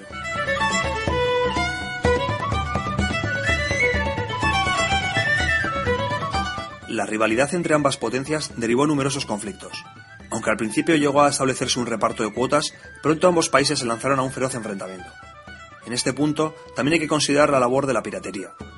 Ambos países tejieron redes de corsarios encaminadas a entorpecer las rutas y beneficios del rival. Es curioso que a finales del siglo XVII, tanto Inglaterra como las Provincias Unidas eran sólidos aliados en el escenario geopolítico europeo, incluso compartían soberano, pero en los mares, y especialmente en el Índico, su enfrentamiento era total.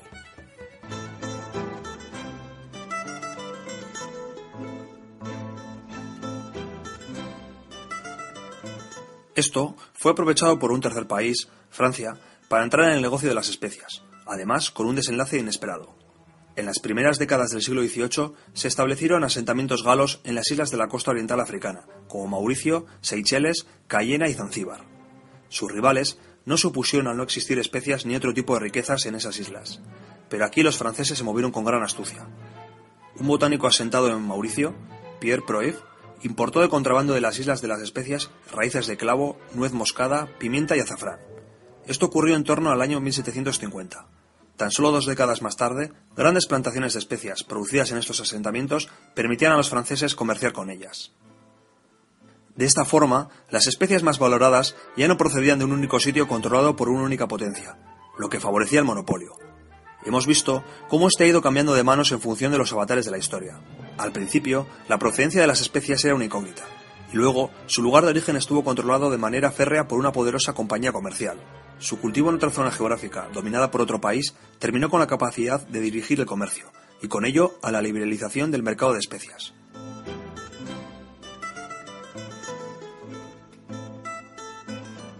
A principios del siglo XIX, los precios de las especias se habían desplomado los mercaderes dejaron de tener beneficios astronómicos, y el uso de especias se popularizó entre todas las capas de la población europea, al estar al alcance de cualquier bolsillo.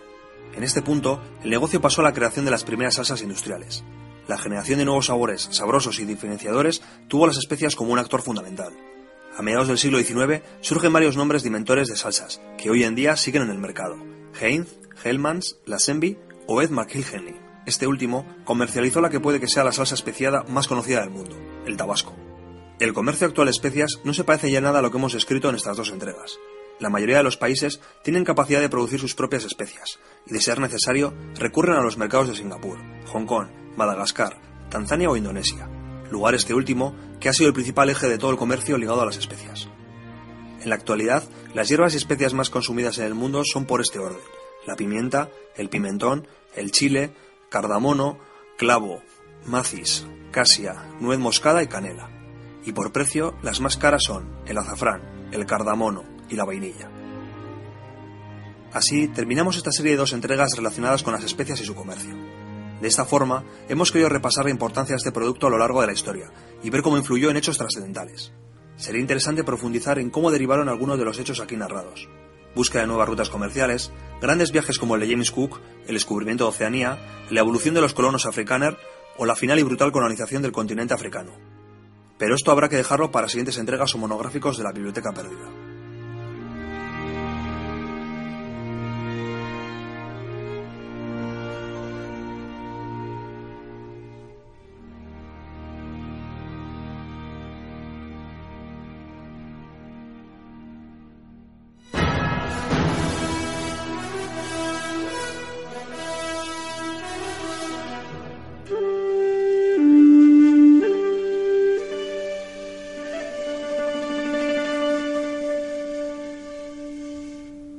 Llega el momento, anunciado ya la semana pasada, de adentrarnos en el monográfico, en el último de esta temporada de esta biblioteca. Y para ello recibo, por supuesto, a los señores Vicente y Curía y Javier Senderos. Buenas noches, caballeros. Buenas noches, te noto un poco paradito hoy, ¿eh? no me extrañas que para movimiento que hay alrededor, vaya jaleo que tiene aquí montado. la verdad que sí, sí, sí. está esto con tráfico intenso, un ir y venir de, bueno, de arquitectos, de escultores, de hay de todo aquí. Esto es una maravilla. Sí, y trabajas como un chino. esclavos también, sí, sí. ¿Cómo trabajan, eh? eso, eso pronto, ¿verdad? ¿Pero cuántos hay? ¿100.000? ¿200.000? Bueno, bueno, vamos, vamos por partes. Vamos, vamos, a poner en antecedentes a nuestros oyentes que estarán preguntándose ya dónde demonios nos hemos eh, teletransportado para contarles la historia que les vamos a contar. Y alguno recordará que en las anécdotas, creo, de la semana pasada, pues anticipamos lo que iba a ser el monográfico de hoy, que venía siendo el trasladarnos, que es lo que hemos hecho, pues unos 2.200 años en la historia, a la China imperial, imperial ya porque vamos a hablar también del tiempo del primer emperador y, de su mausoleo, y con esto ya la mayoría de oyentes sabrán que vamos a hablar de los guerreros de terracota, de este inmenso e increíble ejército que ahora mismo estamos viendo levantar. Por cierto, Mario Luque está ofuscado, ¿eh? Está ofuscado con qué. Porque iba a hacer la última tertulia de la Primera Guerra Mundial y cuando le dije, no, no, ya no te queremos, está triste. Joder, no es que no lo queramos, pero hacer este viaje antes de irnos merecía mucho la pena. Yo creo que lo entenderá. Cuando escuche la tertulia. Le damos todos un abrazo y yo creo que con eso le traemos algún recuerdo, que es mucho de guardar piedras. Por no mentar que sí, en guarda. este fin de temporada no he recibido las habituales prebendas que me solía dispensar cada año y no... ¿Qué, qué te daba? Bueno, pues unos puritos habanos, un Sí. jamoncito de... Ah, de- de- Claro, de- por eso tanta preferencia. cinco jotas, estas sí, cosas, sí. pues detallitos que yo lo apreciaba y, y por tanto le recompensaba. Cinco jotas Sí, ya, sí. te, ya te he hecho yo. Igual y así- hemos venido de Zaragoza. Igual las siguientes navidades sobrevive a lo que nos tenga que venir. Ya veremos, ya veremos. Esperemos que sí, porque si no, no, no, esto, esto hay que hay que pagar el precio de, de salir en este programa, que no, no sale cualquiera, todo hay que decirlo. Es verdad. En fin, caballeros, pues lo dicho, estamos aquí rodeados de, de- de trabajadores eh, que no los entienden. De vez en cuando dicen no sé qué de pisa, yo tampoco los entiendo muy bien. Aquí no hay paro. Pisa. No, no, no, no, Yo por visto que no. hacía pis, igual sabe en euskera y... No sé. Pisa, y a mí me ha sonado andaluz. Andaluz ¿verdad? también, ¿no? Sí, de Sí, hecho, sí. igual hay alguno, que, quién sabe. Que, Bueno, vamos a concretar más. A ver, pisa. Vamos a concretar un poquito más este mausoleo, que si no me equivoco es patrimonio de la humanidad ya, porque Correcto. miles y miles de, de guerreros que conforman eh, pues la tumba de este primer emperador eh, de China, de Qin Shi Huang. Y- Desde 1987. Desde 1987, muy bien. Es patrimonio, me imagino que es la fecha que nos estás dando. Bien, pues eh, creo que convendría ponernos en antecedentes, hablar un poquito de este emperador, que creo que más de una ocasión ya Vikendi nos ha traído en diferentes eh, formatos. Pero bueno, Más bien- rememoremos un poquito. Más bien nuestra reportera de los viajes en el tiempo, que ya le tiene También, como un primo también, casi. cierto. Bueno, su prima Hantipa y su primo Quincy Wandi. Son, son íntimos. Son- sí, sí. Íntimos. Es que- Bien, bien, bien. Bueno, pues eso, háblanos un poquito de este, de este emperador, de esta dinastía Qin que la instauró él. Sí, pero de hecho antes, eh, bueno, deberíamos de imaginar cómo era la China en aquella época, porque no es la China de hoy en día, las fronteras no son las mismas ni mucho menos. De hecho, lo que viene siendo China eran diferentes territorios Y lo siguen siendo. y- y siguen siendo, pero era mucho más reducido. Aún así, era Y enorme. Un reino muy grande, reinos en este caso. Mm. Porque tenemos que saber que antes de esta aventura de este emperador, que por cierto su historia va a transcurrir más o menos en el periodo de las guerras púnicas en Europa. O sea que más o menos podemos pensar que vamos a hablar sobre todo del siglo III antes de Cristo, pero ya Mm. sí, centrándonos ahora, en que lo dices, pues poco más o menos que, Sí. que en su reinado, en su dinastía, estaban poniendo el pie en Hispania los romanos. Sí, sí, correcto, sí. Pero esto tenemos que llevarlo un poco más atrás, porque por ejemplo antes de él hubo otras dinastías, ¿no? En este Mm. caso, por ejemplo, estuvo la mítica historia de los tres Augustos y los cinco emperadores, un periodo que duraría hasta el 2070 a.C. Luego llegaría la dinastía de los Xia, de los Shang, de los Zhou y por último de los Qing. Hemos hablado de ellos en las noticias, por cierto. Y es que resulta que en esta época se le llamó la época de los estados combatientes o el periodo de los estados combatientes. Los reinos. ¿Por qué? Correcto. Porque eh, China estaba distribuida en siete grandes reinos. Bueno, grandes. De hecho, había dos que eran los más grandes, que era el Qin y el Zhou. El Zhou, claro, viene de esa antigua dinastía. Y eran los que tenían más territorios. Y estamos en esta época, en estos siete estados, donde en el 246, en ese contexto de las guerras púnicas, pues muere el rey Qin Shua Xiang, que es el padre de nuestro protagonista. Claro, en, este, en esta época, pues eh, Qin Shi Huangdi, que es el, el personaje de esta historia, pues es pequeño y por lo tanto se va a quedar de regente un personaje vital que se llama Lu Buwei, un hombre muy sabio que estuvo como regente y que fue el tutor de este, de este chaval en este caso. Sin embargo, cuando Qin Shi Huang, que en estos momentos, por cierto, no se llama así, porque es el nombre que se va a poner él mismo cuando se haga emperador, porque realmente se llama Zheng.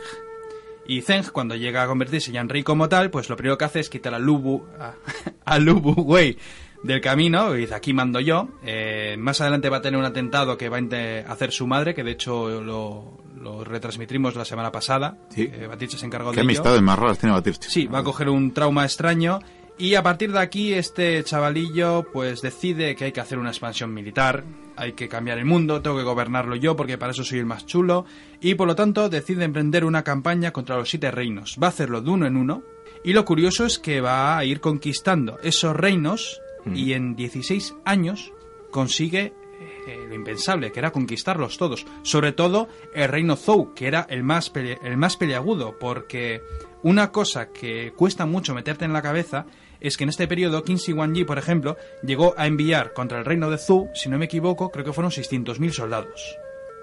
Ejércitos de 200.000, 400.000, 600.000. Imagínate qué barbaridad. Y encima, en su caso, tenía el ejército más preparado porque invirtió mucho en él. Y es un ejército espectacular que luego se va a reflejar precisamente en esta tumba. Bueno, forja, por tanto, este primer imperio chino. Correcto, el primer imperio va a ser el primer Bueno, se- emperador. Se, autoproclama se emperador. autoproclama. El, el primer emperador de esta dinastía de los Qin, ¿no? Sí. Que por cierto, precisamente y sobre todo porque está basado en esa invasión militar y no en otra cosa, durará muy poco. Es una, una dinastía que será bastante breve Sí. porque deja un territorio muy inestable. ¿eh? Hay mucha gente que ha sido aplastada, básicamente aplastada, porque hablamos de esas dimensiones de ejércitos, lo que puede suponer son poblaciones en ciudades arrasadas, eh, las, diferes- las diferentes etnias, más allá de, la, de los reinos existentes. En fin, eh, es algo, es un reino de un día. eh, Es un emperador muy odiado. y además, claro, eh, con actitudes pues eh, muy brutales, muy despóticas, como, bueno, algunos de estos esclavos están padeciendo, por cierto. Pero es que encima la personalidad de este personaje es, eh, es peliaguda, porque si bien hizo cosas buenas, tuvo buenas decisiones, hay Sí. algunas que sí se pueden contar como que bien. Por ejemplo, Eh, eh, unifica el lenguaje escrito, crea una moneda el común, peso también. las medidas eh, y bueno sigue con y sigue y además unifica las diferentes obras esas de las murallas que, Mm. que tenían para protegerse de, de esas invasiones del norte de la zona de la actual Mongolia acaba por unificar esas murallas no hace también obras de infraestructura eh, tan conocidas quizás como esta tumba y tan Es que, por ejemplo, grandiosas de hecho con los mongoles creo que ahí sufrió una gran derrota porque era un incordio. Es bueno, hablamos de mongoles, pero hablamos realmente de esas tribus, de esas estepas que hay en la zona de Mongolia y mucho más allá. Mm. Era un incordio y lo que hizo fue cuando, como ya existían esas murallas, dijo, pues vamos a terminarlas. Mm. ¿Con quién? Con los esclavos, Claro. con todos los que han a base perdido de la guerra. conquistas ¿Y cuánto vamos a- conseguido una mano de obra barata casi como la que están consiguiendo ahora con otras conquistas Pero dicen, ¿cuántos vamos a necesitar? ¿Dos millones? Pues venga, dos millones de trabajadores a, la- a lo largo de ese tiempo en el que estuvo él. Se utilizan a dos millones de personas que encima, claro, esta gente se moría. eh, vivía seis meses, un año, dos como mucho, las dos, vamos, ya. de, de vida Terrible. ¿Y qué hacían con los que caían? Pues les enterraban debajo de la muralla. De hecho, hoy en día eh, se sigue realizando una especie de ritual para algunos pueblos. A los fallecidos les suelen meter dentro de la muralla, les entierran debajo, un poco en homenaje a ese pasado.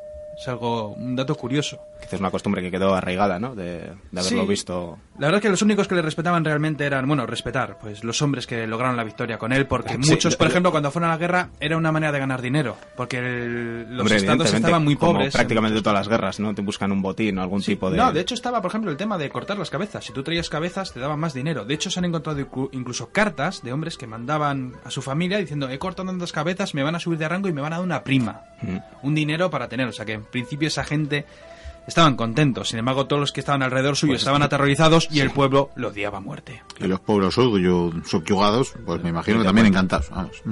Pues fíjate, de hecho eh, llegó a, a matar a muchos príncipes de esas mm, dinastías que Bueno, había en esos reinos y vamos ya... Y de hecho, después de, de este rey que está aquí enterrado, y que a ver si empezamos ahora a hablar ya de su tumba, pero el propio mausoleo fue inmediatamente saqueado una vez el rey murió, con las numerosas revueltas que se levantaron cuando ese, ese tirano desapareció y los pueblos pues estallaron, ¿no? Vieron que el reino no iba a ser estable, precisamente el hijo también es un déspota que supongo que lo ha aprendido bien de su, no de su mucho. padre y no duró absolutamente nada. Entonces el pueblo aprovechó y, bueno, los hecho, levantamientos campesinos arrasaron lo- esta, lo- esta tumba. Sobre todo lo aprovechó el- los Zou. Claro, sí. Alguien, alguien iba a, a, a valerse de ese, Y, de ese pero vacío además, de poder. fíjate la importancia que tenía que este personaje estuviera vivo, que cuando murió, eh, por lo visto las obras se detuvieron. O sea, toda esta gente que está aquí trabajando dejaron de trabajar. ¿Por qué? Pues porque, por ejemplo, se han encontrado un cuarto foso, que ahora empezaremos a hablar sobre ello, pero vacío. Es decir, cuando murió dejaron de trabajar. Hubo un vacío de poder. Algo pasó. Pero al fin y al cabo, esto, esta tumba se construyó eh, durante 30 años. Eh, casi casi desde que llegó al poder, porque este... eh, No sé cuánto, con cuántos años moriría, pero desde luego media vida por lo menos dedicaría a, Pero no proyecto, mucho, ¿no? ¿eh? Este emperador vivió, no sé si fueron 48 años y esta tumba empezó a erigirse casi casi cuando llegó al poder. Entonces dos tercios de su vida, básicamente dedicó Bueno, a... te- diferenciemos una cosa. Por un lado está lo que es la tumba, que es, eh, está a unos 15 kilómetros de esta zona donde está enterrado el ejército en sí, que, que- que es un poco la escolta de, ese, de esa Bueno, tumba. Igual deberíamos de explicar cómo es el... Sí, eh, sí. Así va- que va- casi igual nos ponemos... Vale, de acuerdo.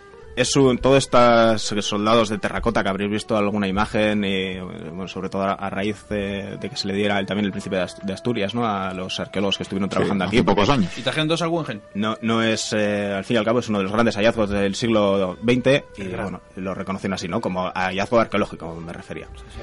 O arqueológico, probablemente igual esta es el mayor hallazgo arqueológico de todos los tiempos, ni pues, más ni menos. Pues creo que se, se descubre en 1979 o, así, eh, creo que lo comentamos en la anécdota del otro día, ¿no? Cuando están pues haciendo unos pozos para, para algo, algo sacar agua, algo campesino, sí, y, de repente pegan ahí con algo y dicen, anda, una vasija de, barro. Ah, no, espera. Te voy a corregir, se abrió al público en el 79, se ah, descubrió por casualidad cinco años antes. Eso es, sí, el 74. sí, en el 79 se crea el museo, ¿no? Que, que, ubicarán en el mismo yacimiento.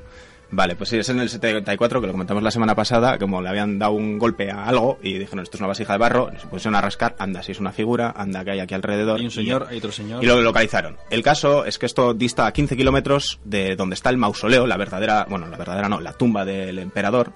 Y esa sí que estaba localizada, el túmulo era visible y, se, era saqueable. Y se, conocía también y había sido saqueado, por supuesto. Lo que no se sabía es eh, toda la infraestructura que había asociada a ese, a ese yacimiento que era la tumba y que se demostró con estas figuras, estas figuras que comenzaron a emerger de la tierra cuando, cuando le dieron ese primero azadazo en el 74 y a raíz de ahí el gobierno presidido por Mao ya por aquel entonces, que era un gran admirador y en cierto modo quería un poco usurpar esa figura, ¿no? Del gran líder, el, llamado líder del... sí, es como si Berlusconi le diera por Julio pues compararse, ¿no? Bueno, al fin y al cabo supongo que son cosas del poder, del ego y, en fin, quiso, quiso invertir y, y apostaron por excavar este yacimiento que tantas sorpresas nos ha dado hasta el día de hoy. Solo te voy a decir una cosa, y es que todo este hallazgo arqueológico se extiende a lo largo y ancho de 56 kilómetros cuadrados. Ahí es nada. Es inmenso, Miquel, mm. porque lo que, de lo que más se habla en este caso es de los guerreros de terracota. Unos guerreros que luego hablaremos un poco de ellos, que también tienen su miga, pero empezaron a sacar 100, 200, 1000, 2000, 6000. ¿Cuántos van ahora? Ya que si llegan a 8000. Sí, mira, solo en una de las fosas y creo que hay tres excavadas de momento, aunque se saben que hay muchas más. Hay 6.000 soldados eh, en la primera fosa que se excavó, en esa donde aparece, que da pie al, descubrimiento, 116 figuras de caballería con sus respectivos caballos, todo a tamaño natural, y 50 carros.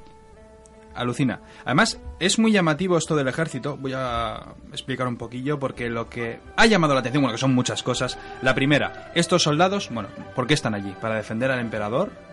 Quiénes son. No, se sabe en realidad para qué servían, pero bueno, se supone que era el, ejército que iba a proteger al emperador en el más allá, como por ejemplo lo hacían los faraones de Egipto con las cosas que se llevaban. Pero iban con previsión, además, pues estaban en formación, ¿no? A eso iba, están en formación de batalla.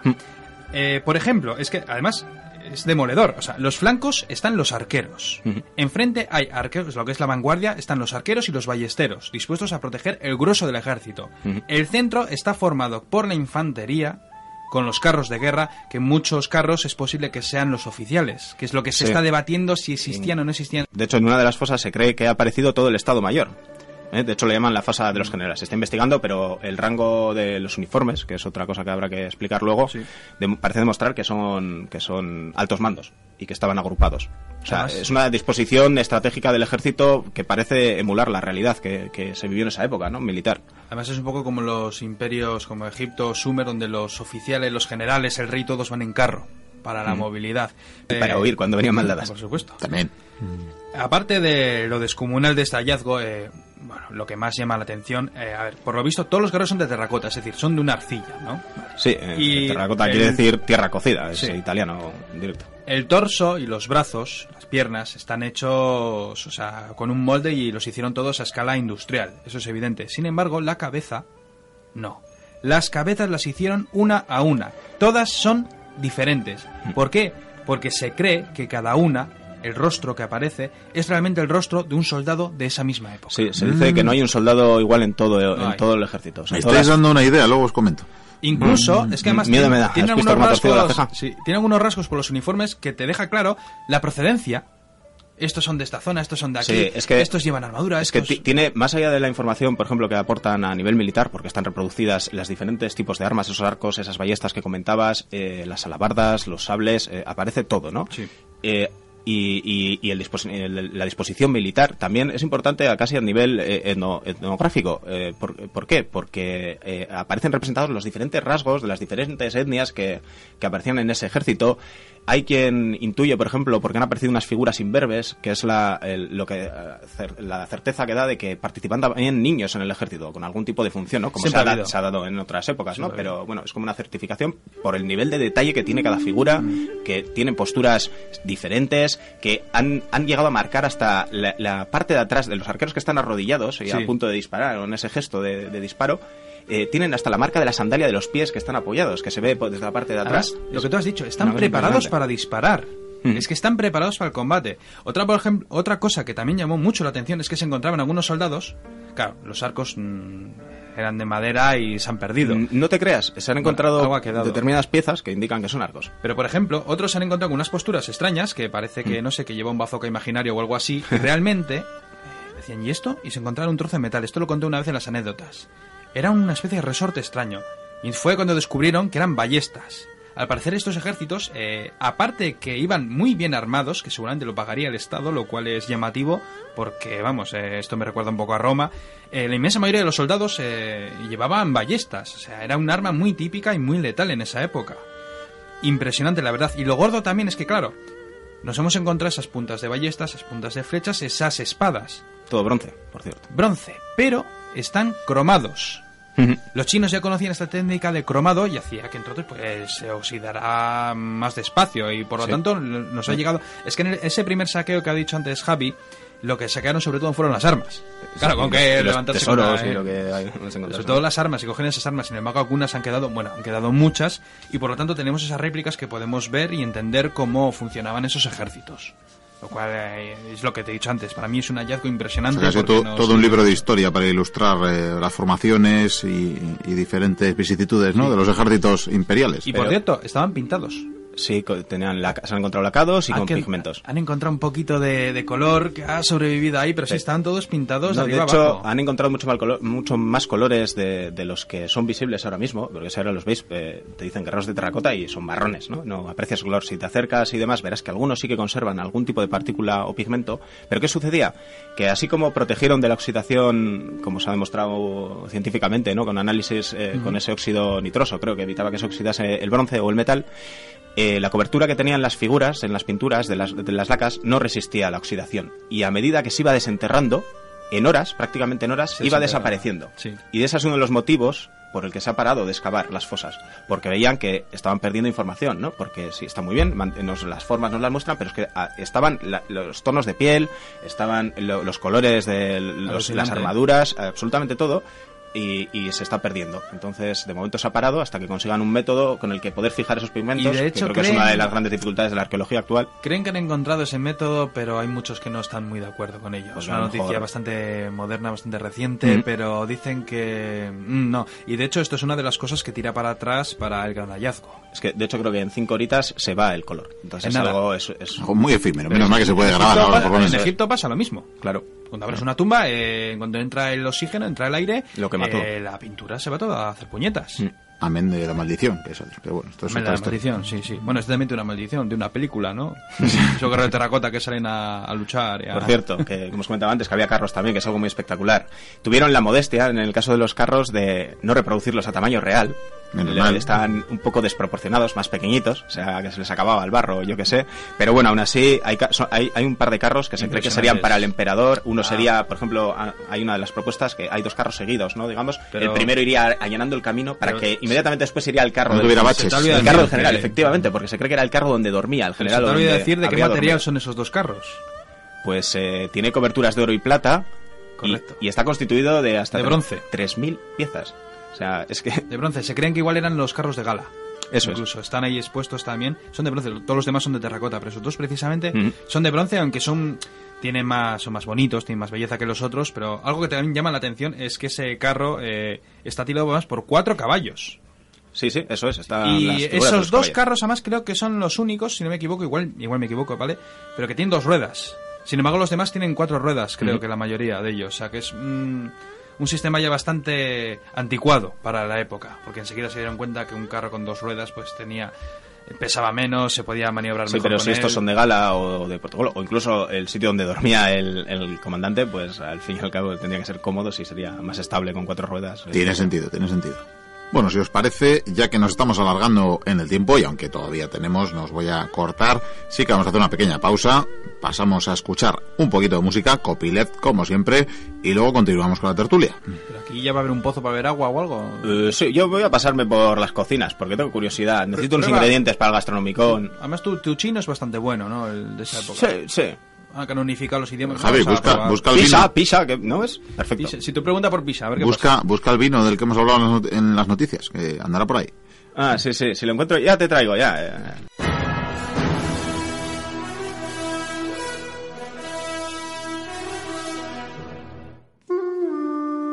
Pues es- tras esta breve pausa volvemos a hablar de la tumba de este emperador, del mausoleo de este emperador y de todo esto que nos rodea. Es realmente impresionante, vuelvo a decirlo. Sí, a mí unos chinos me han dicho que lo de pisa, que mejor no preguntes. Ah, sí, sí. Ah, yo al final no, no he encontrado el vino, Miguel, te tengo que decir que no he encontrado. No sé, Mm, no sé, sospecho yo que esos ojillos igual me están mintiendo. No, tú ¿Por qué no que- te montas que me, estoy, carro? me estoy mimetizando. Ah, será eso, será eso. Bueno, pues que a ver, continuemos. ¿Qué más me podéis decir? Y no sé, igual merece la pena también. Hemos dicho que, que este lugar donde nos encontramos estaba bastante lejos de, de, la, de la tumba en sí, del emperador. 15 Así que Vamos kilómetros. a hablar un poquito de, de esa tumba a 15 kilómetros, nada más y nada menos. Es que esto Mm, parece que están construyendo una ciudad. eh, pues eh, sí, sí. Además, y eso que eh, no tiene la cobertura hasta que le pondrán dentro de 2.200 Ah, el, ting- años. el tingladillo este para proteger, sí, porque claro, esto se va a convertir en el museo de Claro, una claro. de las grandes atracciones del turismo en China. Iba a decir que además está estratégicamente situado, porque al sur está el Monte Li y al norte el río Wei. Claro, que es como para nosotros el paga y la ría. Ah, Bueno, una cosa así, sí, Entonces pues sí, entonces está muy bien situado. Pues exactamente, vamos a meternos ya con el tema que, bueno, si los guerreros de terracota son impresionantes, pues ni te quiero contar lo que es la tumba. Solo hay un problema, sobre la tumba, bueno, sabemos por un historiador, un tal Sima Qian, que bueno... Del de- Qian es- de toda la vida. Sí, que estuvo ahí, debió de, bueno, de hecho andará por aquí cerca, y estuvo viendo todo el jaleo, no sabemos si fue uno de los que estuvo también trabajando, vete a saber, pero de hecho dejó varios escritos sobre cómo es la tumba del emperador. ¿Y por qué digo esto? Pues porque aún no hemos entrado. Y la razón, bueno, es que hay muchas razones. Eh, antes de empezar a hablar de la tumba, las razones de por qué aún no se ha abierto esa tumba. Para empezar, los chinos no tienen prisa. Su política es de vamos a ir rescatando estos eh, restos arqueológicos, pero Hombre, vamos a hacerlo despacio Han y visto una que los han perjudicado también. Sí. Claro, o sea, que se han perdido. Tiene una mentalidad además más tranquila. Nosotros los europeos habríamos metido dinamita y le habríamos petado. Y Mm, habríamos entrado cuanto antes. No lo sé si será así. También esto Mm. puede convertirse un poco como en Egipto en una fuente de, de riqueza, que ya lo es, de hecho. Ya lo es. Entonces, cuanto más los tires en el tiempo, no, no tienes prisa. Sin Eh, embargo- crea suspense, ¿no? Para alargarlo. Pero más suspense aún. eh, al emperador, un poco mezquino, o muy mezquino. si Seguramente. decirlo, Sí, sí. Eh, no se fiaba, tenía miedo de que le pro- podían profanar su, su sueño, vamos. Como de hecho hicieron. Y pues habló con unos artesanos y preparó una serie de resortes que activarían un sinfín de ballestas, trampas, pinchos, lanzas. Muerte y destrucción. Sí, y ya eso ya tira para atrás. Que dices, el tiempo habrá pasado, pero Mm. le daban mucho al coco. Sí, ahí, ¿no? Dices, Indiana Jones no, no está ahí a pues mano. mira, la madera se puede desintegrar, pero si esas armas de filo están cromadas, siguen ahí. Otra cosa es que resorte funcione. Hombre, y también habrá pasado que habrá habido derrumbes, ¿no? Creo que los el mecanismos No, funcionan. Pero ahí casi las has dado, porque algunos tienen miedo. de la- es una hipótesis, pero ¿y si está preparado para que si alguien entra, se activa algo y lo derrumba? Autodestrucción. que Claro, es- para que vale. no puedan entrar. Pues esto es lo mítico de las películas, pero insisto, o sea, la- los, los- los suelos ceden, a lo mejor el, el hierro se ha mantenido, pero igual que los guerreros están llenos de barro, de tierra, de Sí, todo es- que se ha ido cayendo encima, Pero no tenemos claro cómo. Es que, bueno, igual es el momento de decirlo, pero es que la tumba del emperador es una colina. Una colina Sí, es un túmulo. artificial. Claro, es un túmulo. Es un túmulo. O sea, montaron una colina a base de tierra para Mm. tapar la Pues- entrada, que bueno, la entrada está ahí, que llevaría al gran recinto. Porque si hemos dicho que esto de los guerreros de terracota, esos ya no sé si son 8.000 o cuántos son, Sí, la verdad es que mires donde Que- mires, no sé si alguien se ha preocupado de cantarlos, los, los, los, num- los numeran a bulto, pero entre 6.000, 7.000 o 8.000, esas son las es cifras que aparecen. y siguen saliendo. Yo he dicho varias veces, he pedido que se numere y no, no hay manera. No, no. No. Bueno, el Siempre sitio falta es, alguno. es inmenso, pero es que esto es posible que sea simplemente la antesala de lo que nos vamos a encontrar, porque es que esto parece una especie de grupo, un ejército de defensa antes de entrar en la tumba del emperador. Porque si estamos en lo cierto, esta tumba debe ser inmensa Pues y mira, llena de maravillas. Sí, eso es muy probable, porque una de las, eh, una de las cosas que nos dicen los escritos de la época, y no- en general... Simaquian, nuestro amigo. No, no, no Simaquian, escritos de las costumbres funerarias, de las creencias de aquel periodo, es que eh, creían eh, que tras la muerte de una persona, esa iba a necesitar los objetos, exactamente los mismos objetos que había utilizado en vida. Ujú, como Egipto. Entonces, ¿qué pasa? Que este hombre era el líder supremo, ¿no? El que instaura además ese gobierno centralizado que casi dura también hasta hoy.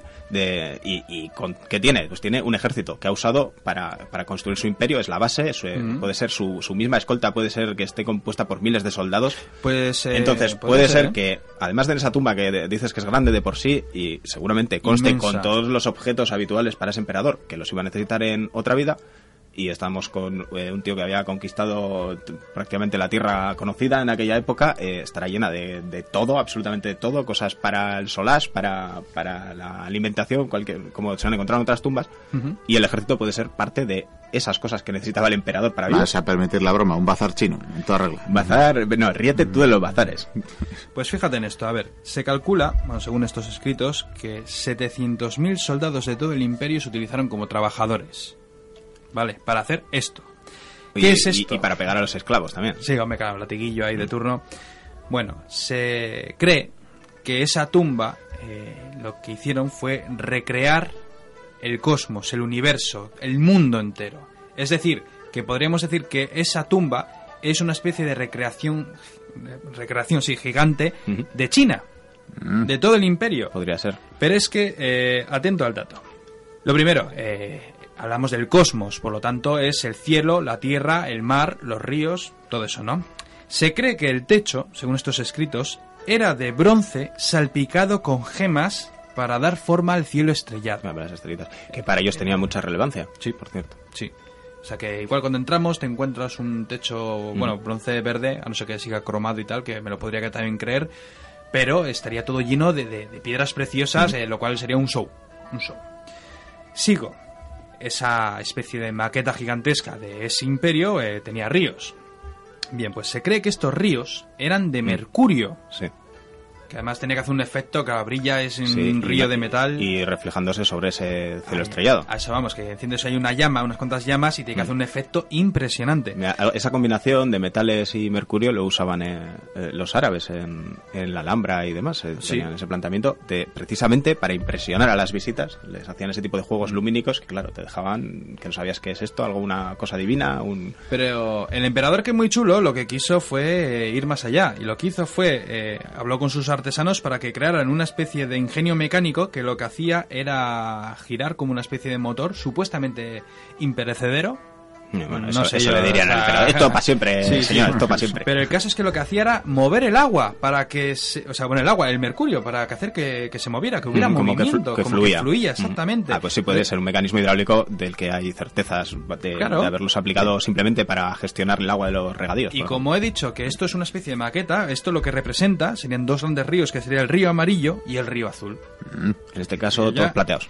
Impresionante. Y luego encima, supuestamente alrededor de estos ríos, eh, por todo eso mm, bueno, desperdigado casi podríamos decir, había eh, centenares de maquetas de palacios y torres, además de espléndidos tesoros. Claro. Te- tendría sentido con sea- representar el, el ejército, eh, pues al final también su reino, ¿no? Ten en cuenta que además este hombre, eh, vamos a ver, cuando ya consolidó su poder, esa, mientras estaba luchando, esa tumba ya se estaba creando, lógicamente, pero luego lo que utilizó fue todos esos recursos humanos y materiales para esa tumba. Es por ello que utilizó a tantos y tantos miles de esclavos, soldados, de todo lo que tuviera en mano, porque aparte, mientras trabajaban aquí, si es que eran 700.000, lo que he dicho hace un momento, un millón o dos millones estaban en la muralla. O sea, es que telita, colega. con No, que hay. bueno, eso, y los Bueno, desplazamientos de gente que supone hacer eso, Masas. desarraigos, quiero decir que Masas generando buen rollito todo el rato. Ocioso no no, estaba nadie en el era país. un Mm. estado eh, policial y militar en Mm. toda regla. Mm. Y claro, eh, también cogería todos esos recursos, porque además, si no me equivoco, cuando comenzaron a hacer aquí esta tumba, eh, era muy rica también en oro y en algunas piedras preciosas, por las cercanías en aquella época. O sea, que igual aprovecharon como las pirámides de, de Gizeh, por ejemplo, esa piedra que la utilizaron cerquita, pues igual aprovecharon.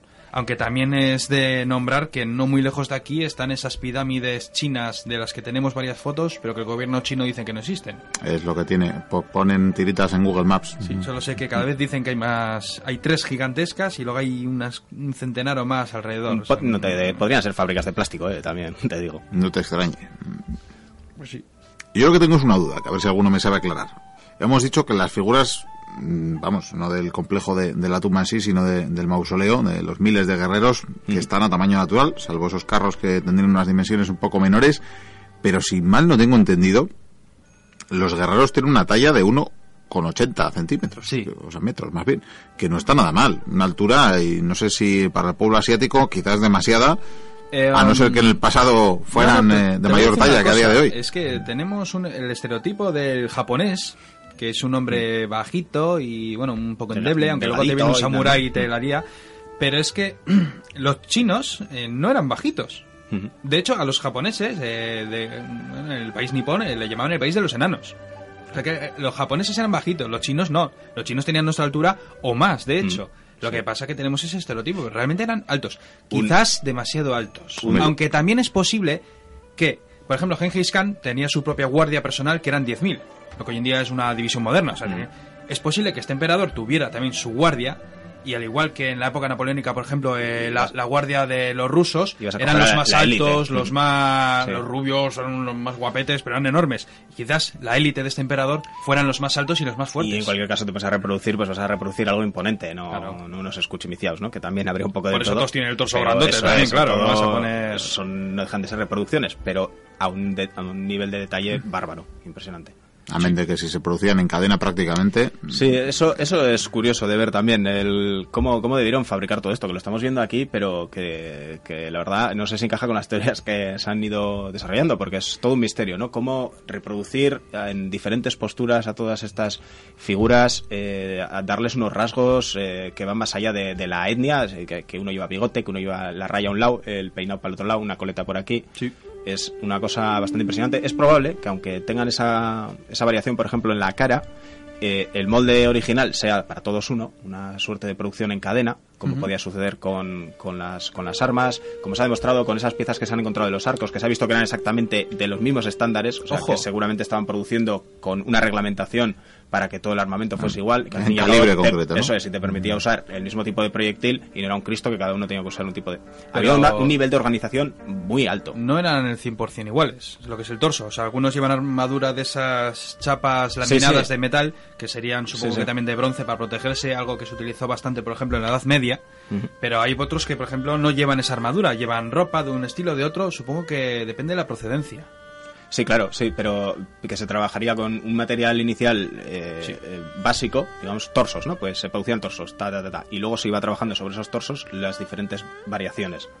Que, que no dejan de ser infinitas, Impresionante. pero sí que podrían crear seguramente grupos de trabajo asignados a un tipo de estética y así reproduciendo pues los 6.000 figuras que, que hay aquí. Sobre todo en ese tiempo, porque es una contrarreloj. Porque si hablan de las pirámides, de esa Claro. contrarreloj, pues vamos, es que esto también. Sí, sí, porque para es hacer que esto- solamente para hacer los guerreros de terracota, por mucho que hayan utilizado a 700.000, 800.000, un millón de personas para hacerlo, es que el día que se abra la tumba, que encima, no sé, se habla incluso creo que de meter un robot o algo eh, para cerrarlo, para que no...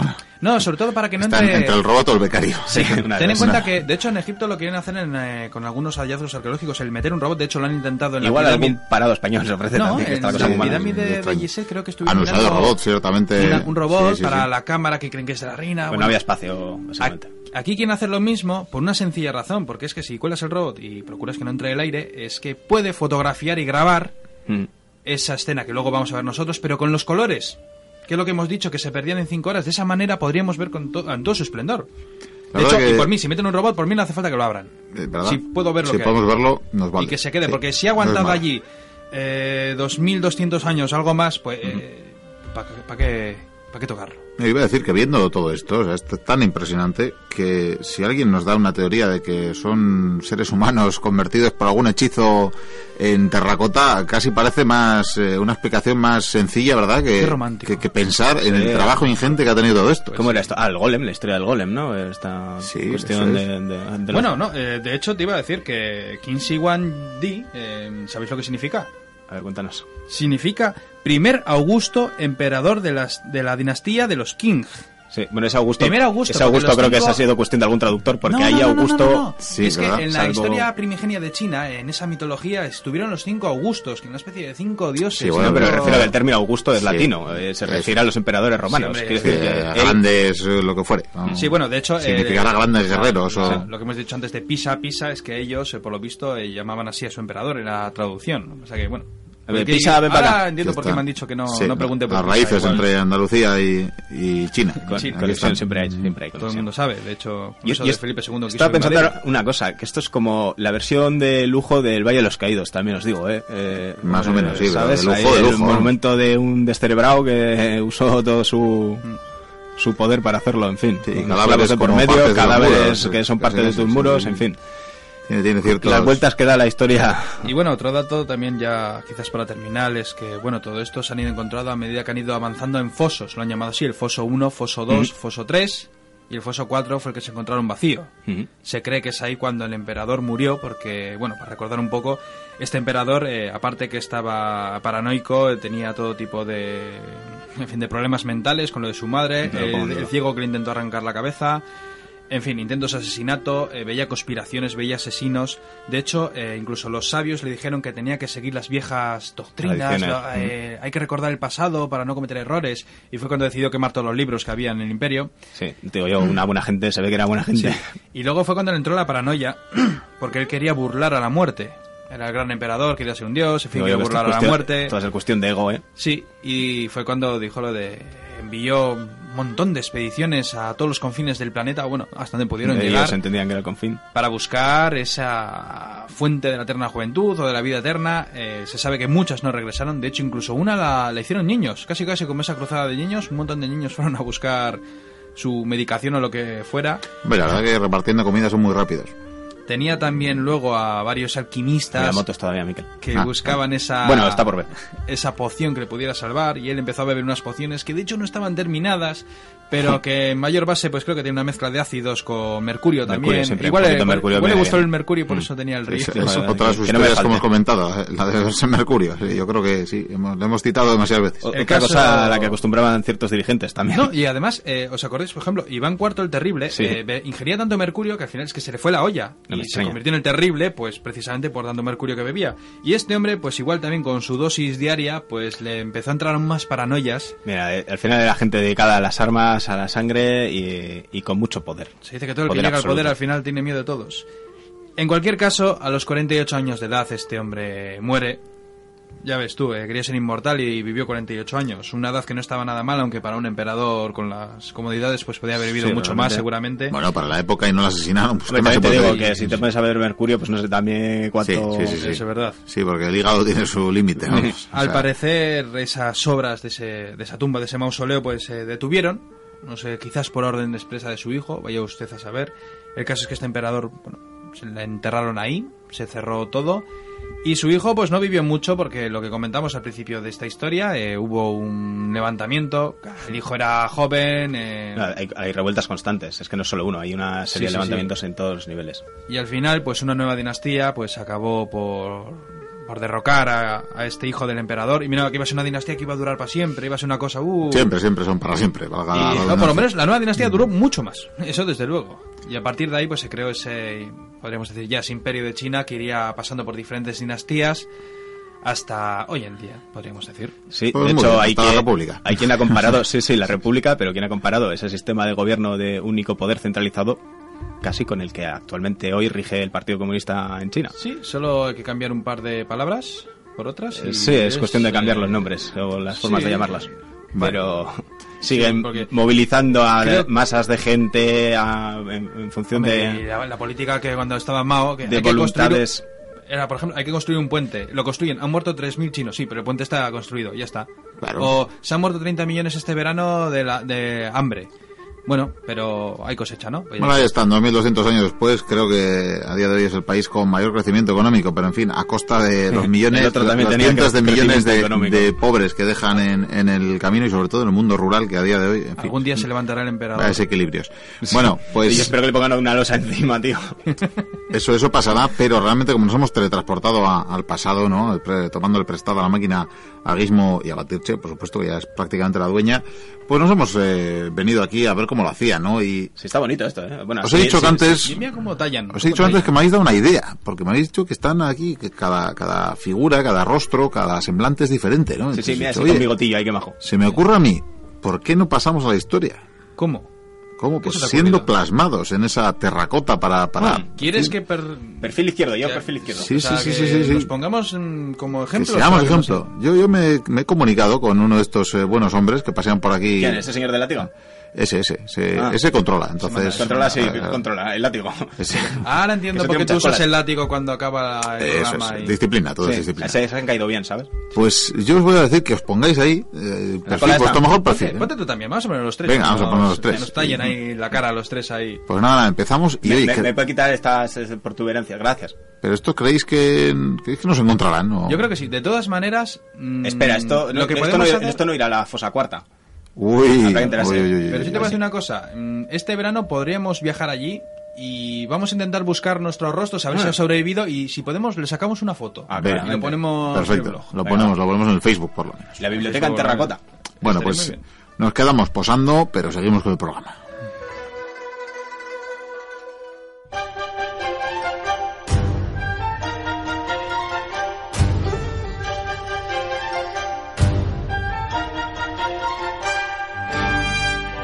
Pues hasta aquí lo que ha dado de sí el programa de hoy, lo que han dado de sí estas casi dos horas eh, de historia, que esperemos que hayáis eh, disfrutado y que por tanto queráis eh, repetir con nosotros dentro de siete días cuando volveremos con más historia, con más aventuras. Vamos a aprovechar, como siempre, como es habitual, los últimos minutos del programa para saludar a las y los oyentes, a los mochuelos que nos habéis dejado mensajes a través de las diferentes formas de contacto de la biblioteca. Ya sabéis que todas las podéis encontrar en nuestra página web www.labibliotecaperdida.info. Ahí tenéis, por ejemplo, acceso a nuestros perfiles de Twitter y de Facebook. También a iVoox, ahí podéis dejar vuestros comentarios en cada nuevo audio y también tenéis un formulario de contacto para escribirnos directamente. Por último, os recordamos el correo electrónico que es info arroba la biblioteca perdida punto info. Vamos a empezar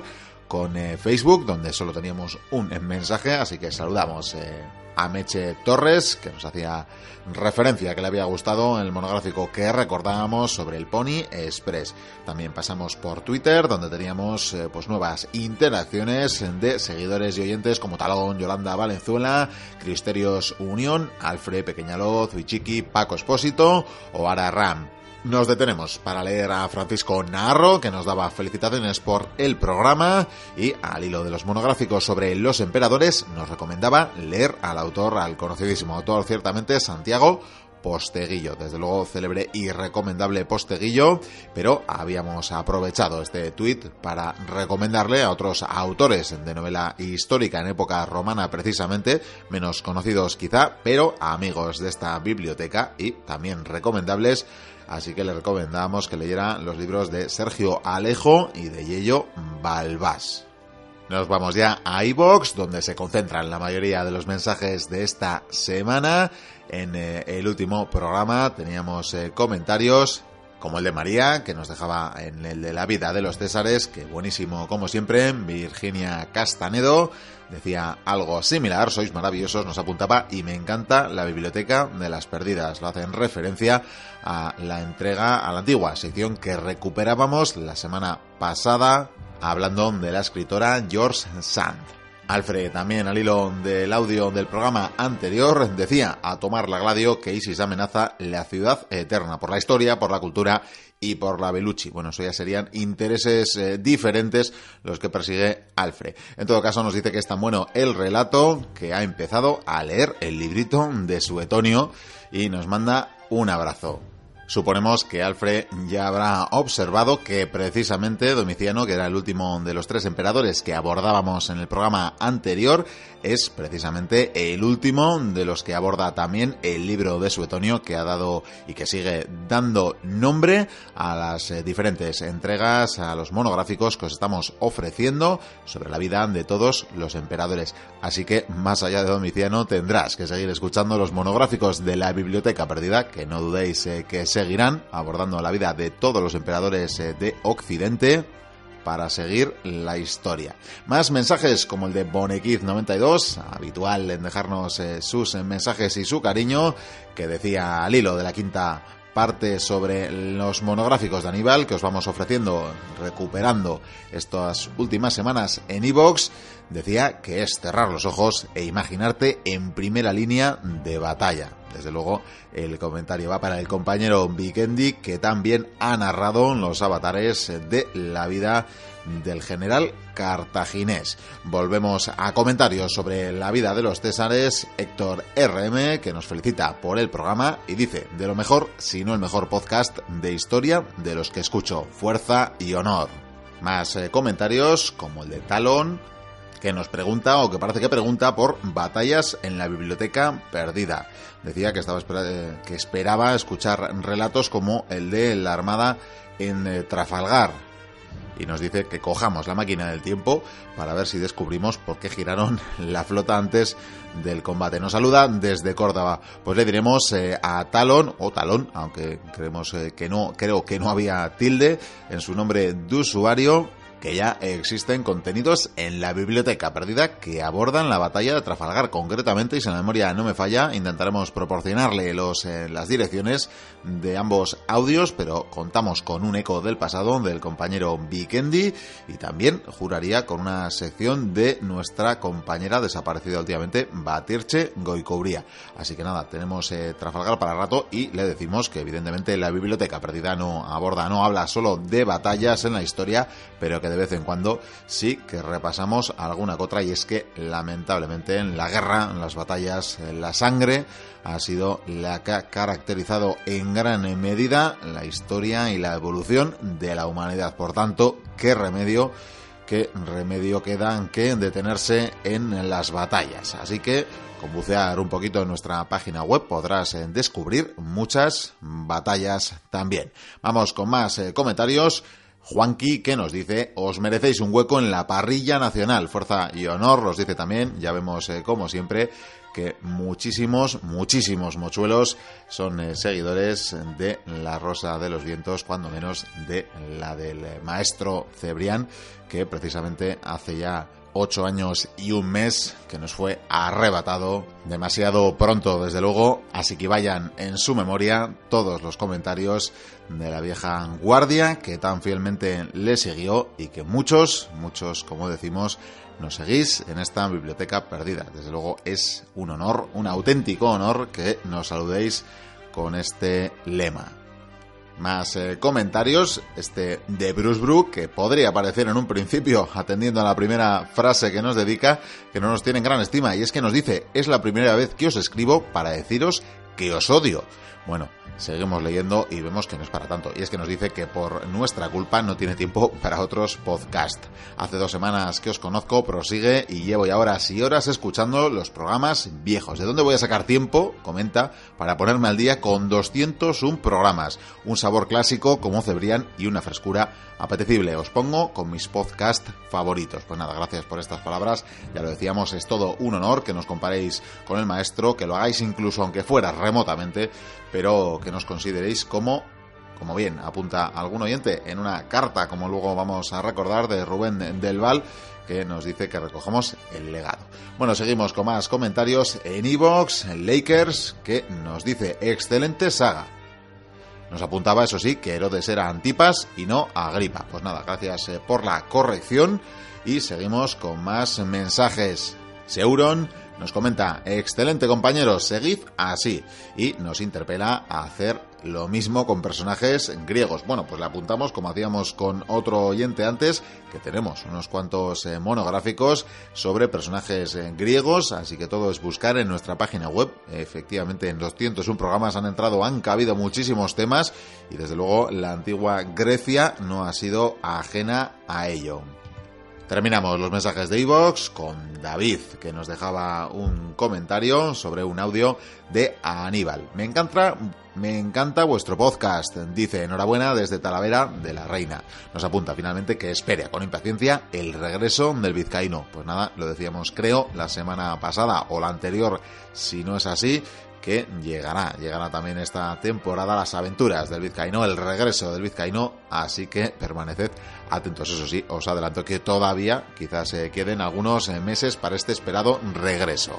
Y vamos a terminar, como decía, con un email que nos había escrito el oyente del país del sol naciente, Rubén del Val, el indio del Val, también conocido así, que nos dejaba un mensaje tan emotivo, desde luego a nosotros nos emociona y nos eh, sonroja por todas las cosas que nos dice que no vamos a reproducir, por una parte porque tampoco contamos con su permiso para reproducir las intimidades, eh, pero intimidades radiofónicas, claro está, no es que nos cuente nada más allá, pero nos cuenta muchas cosas, eh, solo vamos a recordar o a leer alguna que queremos compartir con todas y todos los mochuelos. Nos decía que la biblioteca esta temporada está dando momentos de radio de muchos quilates, entre incas, césares y monográficos varios, y estamos que lo tiramos, apunta. No sé por dónde andará Javier Senderos, perdido, pero si pudierais recuperarlo para alguna tertulia sería la bomba. Nos dice que está bien lo de recuperar piezas antiguas, pero que se queda con ganas de más y que echa de menos esas tertulias a tres o cuatro voces que en su opinión son uno de los puentes, de los puntos fuertes del programa. Bueno, al respecto de esto, diremos que a veces los avatares eh, de la vida nos dan más o menos tiempo para dedicarnos a estos eh, hobbies, en este caso radiofónico y en este caso el de hacer la biblioteca perdida. También tenemos ahí a nuestro compañero Pello, pero le tenemos efectivamente y tal y como su sección indica de los mares y es más complicado elaborar esos monográficos a tres o cuatro voces, pero bueno, todo se andará y a ver eh, si el programa especial de Navidad, para el que no queda ya mucho, apenas un mes, nos da la ocasión terminaremos apuntando a la serendipia o no sé cómo considerar al apunte que nos hacía sobre el programa que dedicábamos eh, a los zombies hace poquitas semanas. Y es que nos decía que casualidades eh, de la vida cuando descubrió en su día la Rosa de los Vientos de Cebrián, zapeando en el dial de la radio, nos dice una noche de verano, precisamente lo que escuchó fue un monográfico de Zona Cero en el que los eh, habituales Jesús Callejo, Carlos Canales y demás hablaban precisamente de mito y realidad de los zombies. Mencionaban, por lo visto, las mismas cosas y las mismas referencias de películas, libros y demás que comentábamos con nuestra antropóloga la Luna al abordar el tema en la biblioteca perdida y que casualidades eh, de la vida, como decimos, le ha parecido increíble ver cómo abordábamos el tema de forma similar en la biblioteca. Así que nos dice, por ello muchas veces os digo que me parecéis los herederos más directos de la antigua Rosa de los Vientos y el otro día escuchando la tertulia de los zombies la sensación fue más fuerte que nunca. No creo en las casualidades, la verdad no fue una simple coincidencia. Los tiempos cambian, las voces también, pero la antorcha sigue luciendo con fuerza y honor, apunta entre paréntesis. Y los portadores de esa antorcha, como volví a comprobar una vez más, sois vosotros. Es una suerte teneros ahí al pie del cañón cada semana, ojalá sea por muchos años. Pues nada, nos desea otros 200 eh, programas cuando menos y nosotros le agradecemos estas palabras y le deseamos, como siempre, lo mejor. Con este mensaje, que mejor broche para culminar el programa de hoy. Recordaros eh, que volveremos con más historia dentro de una semana. Hasta entonces, sed muy felices. Agur.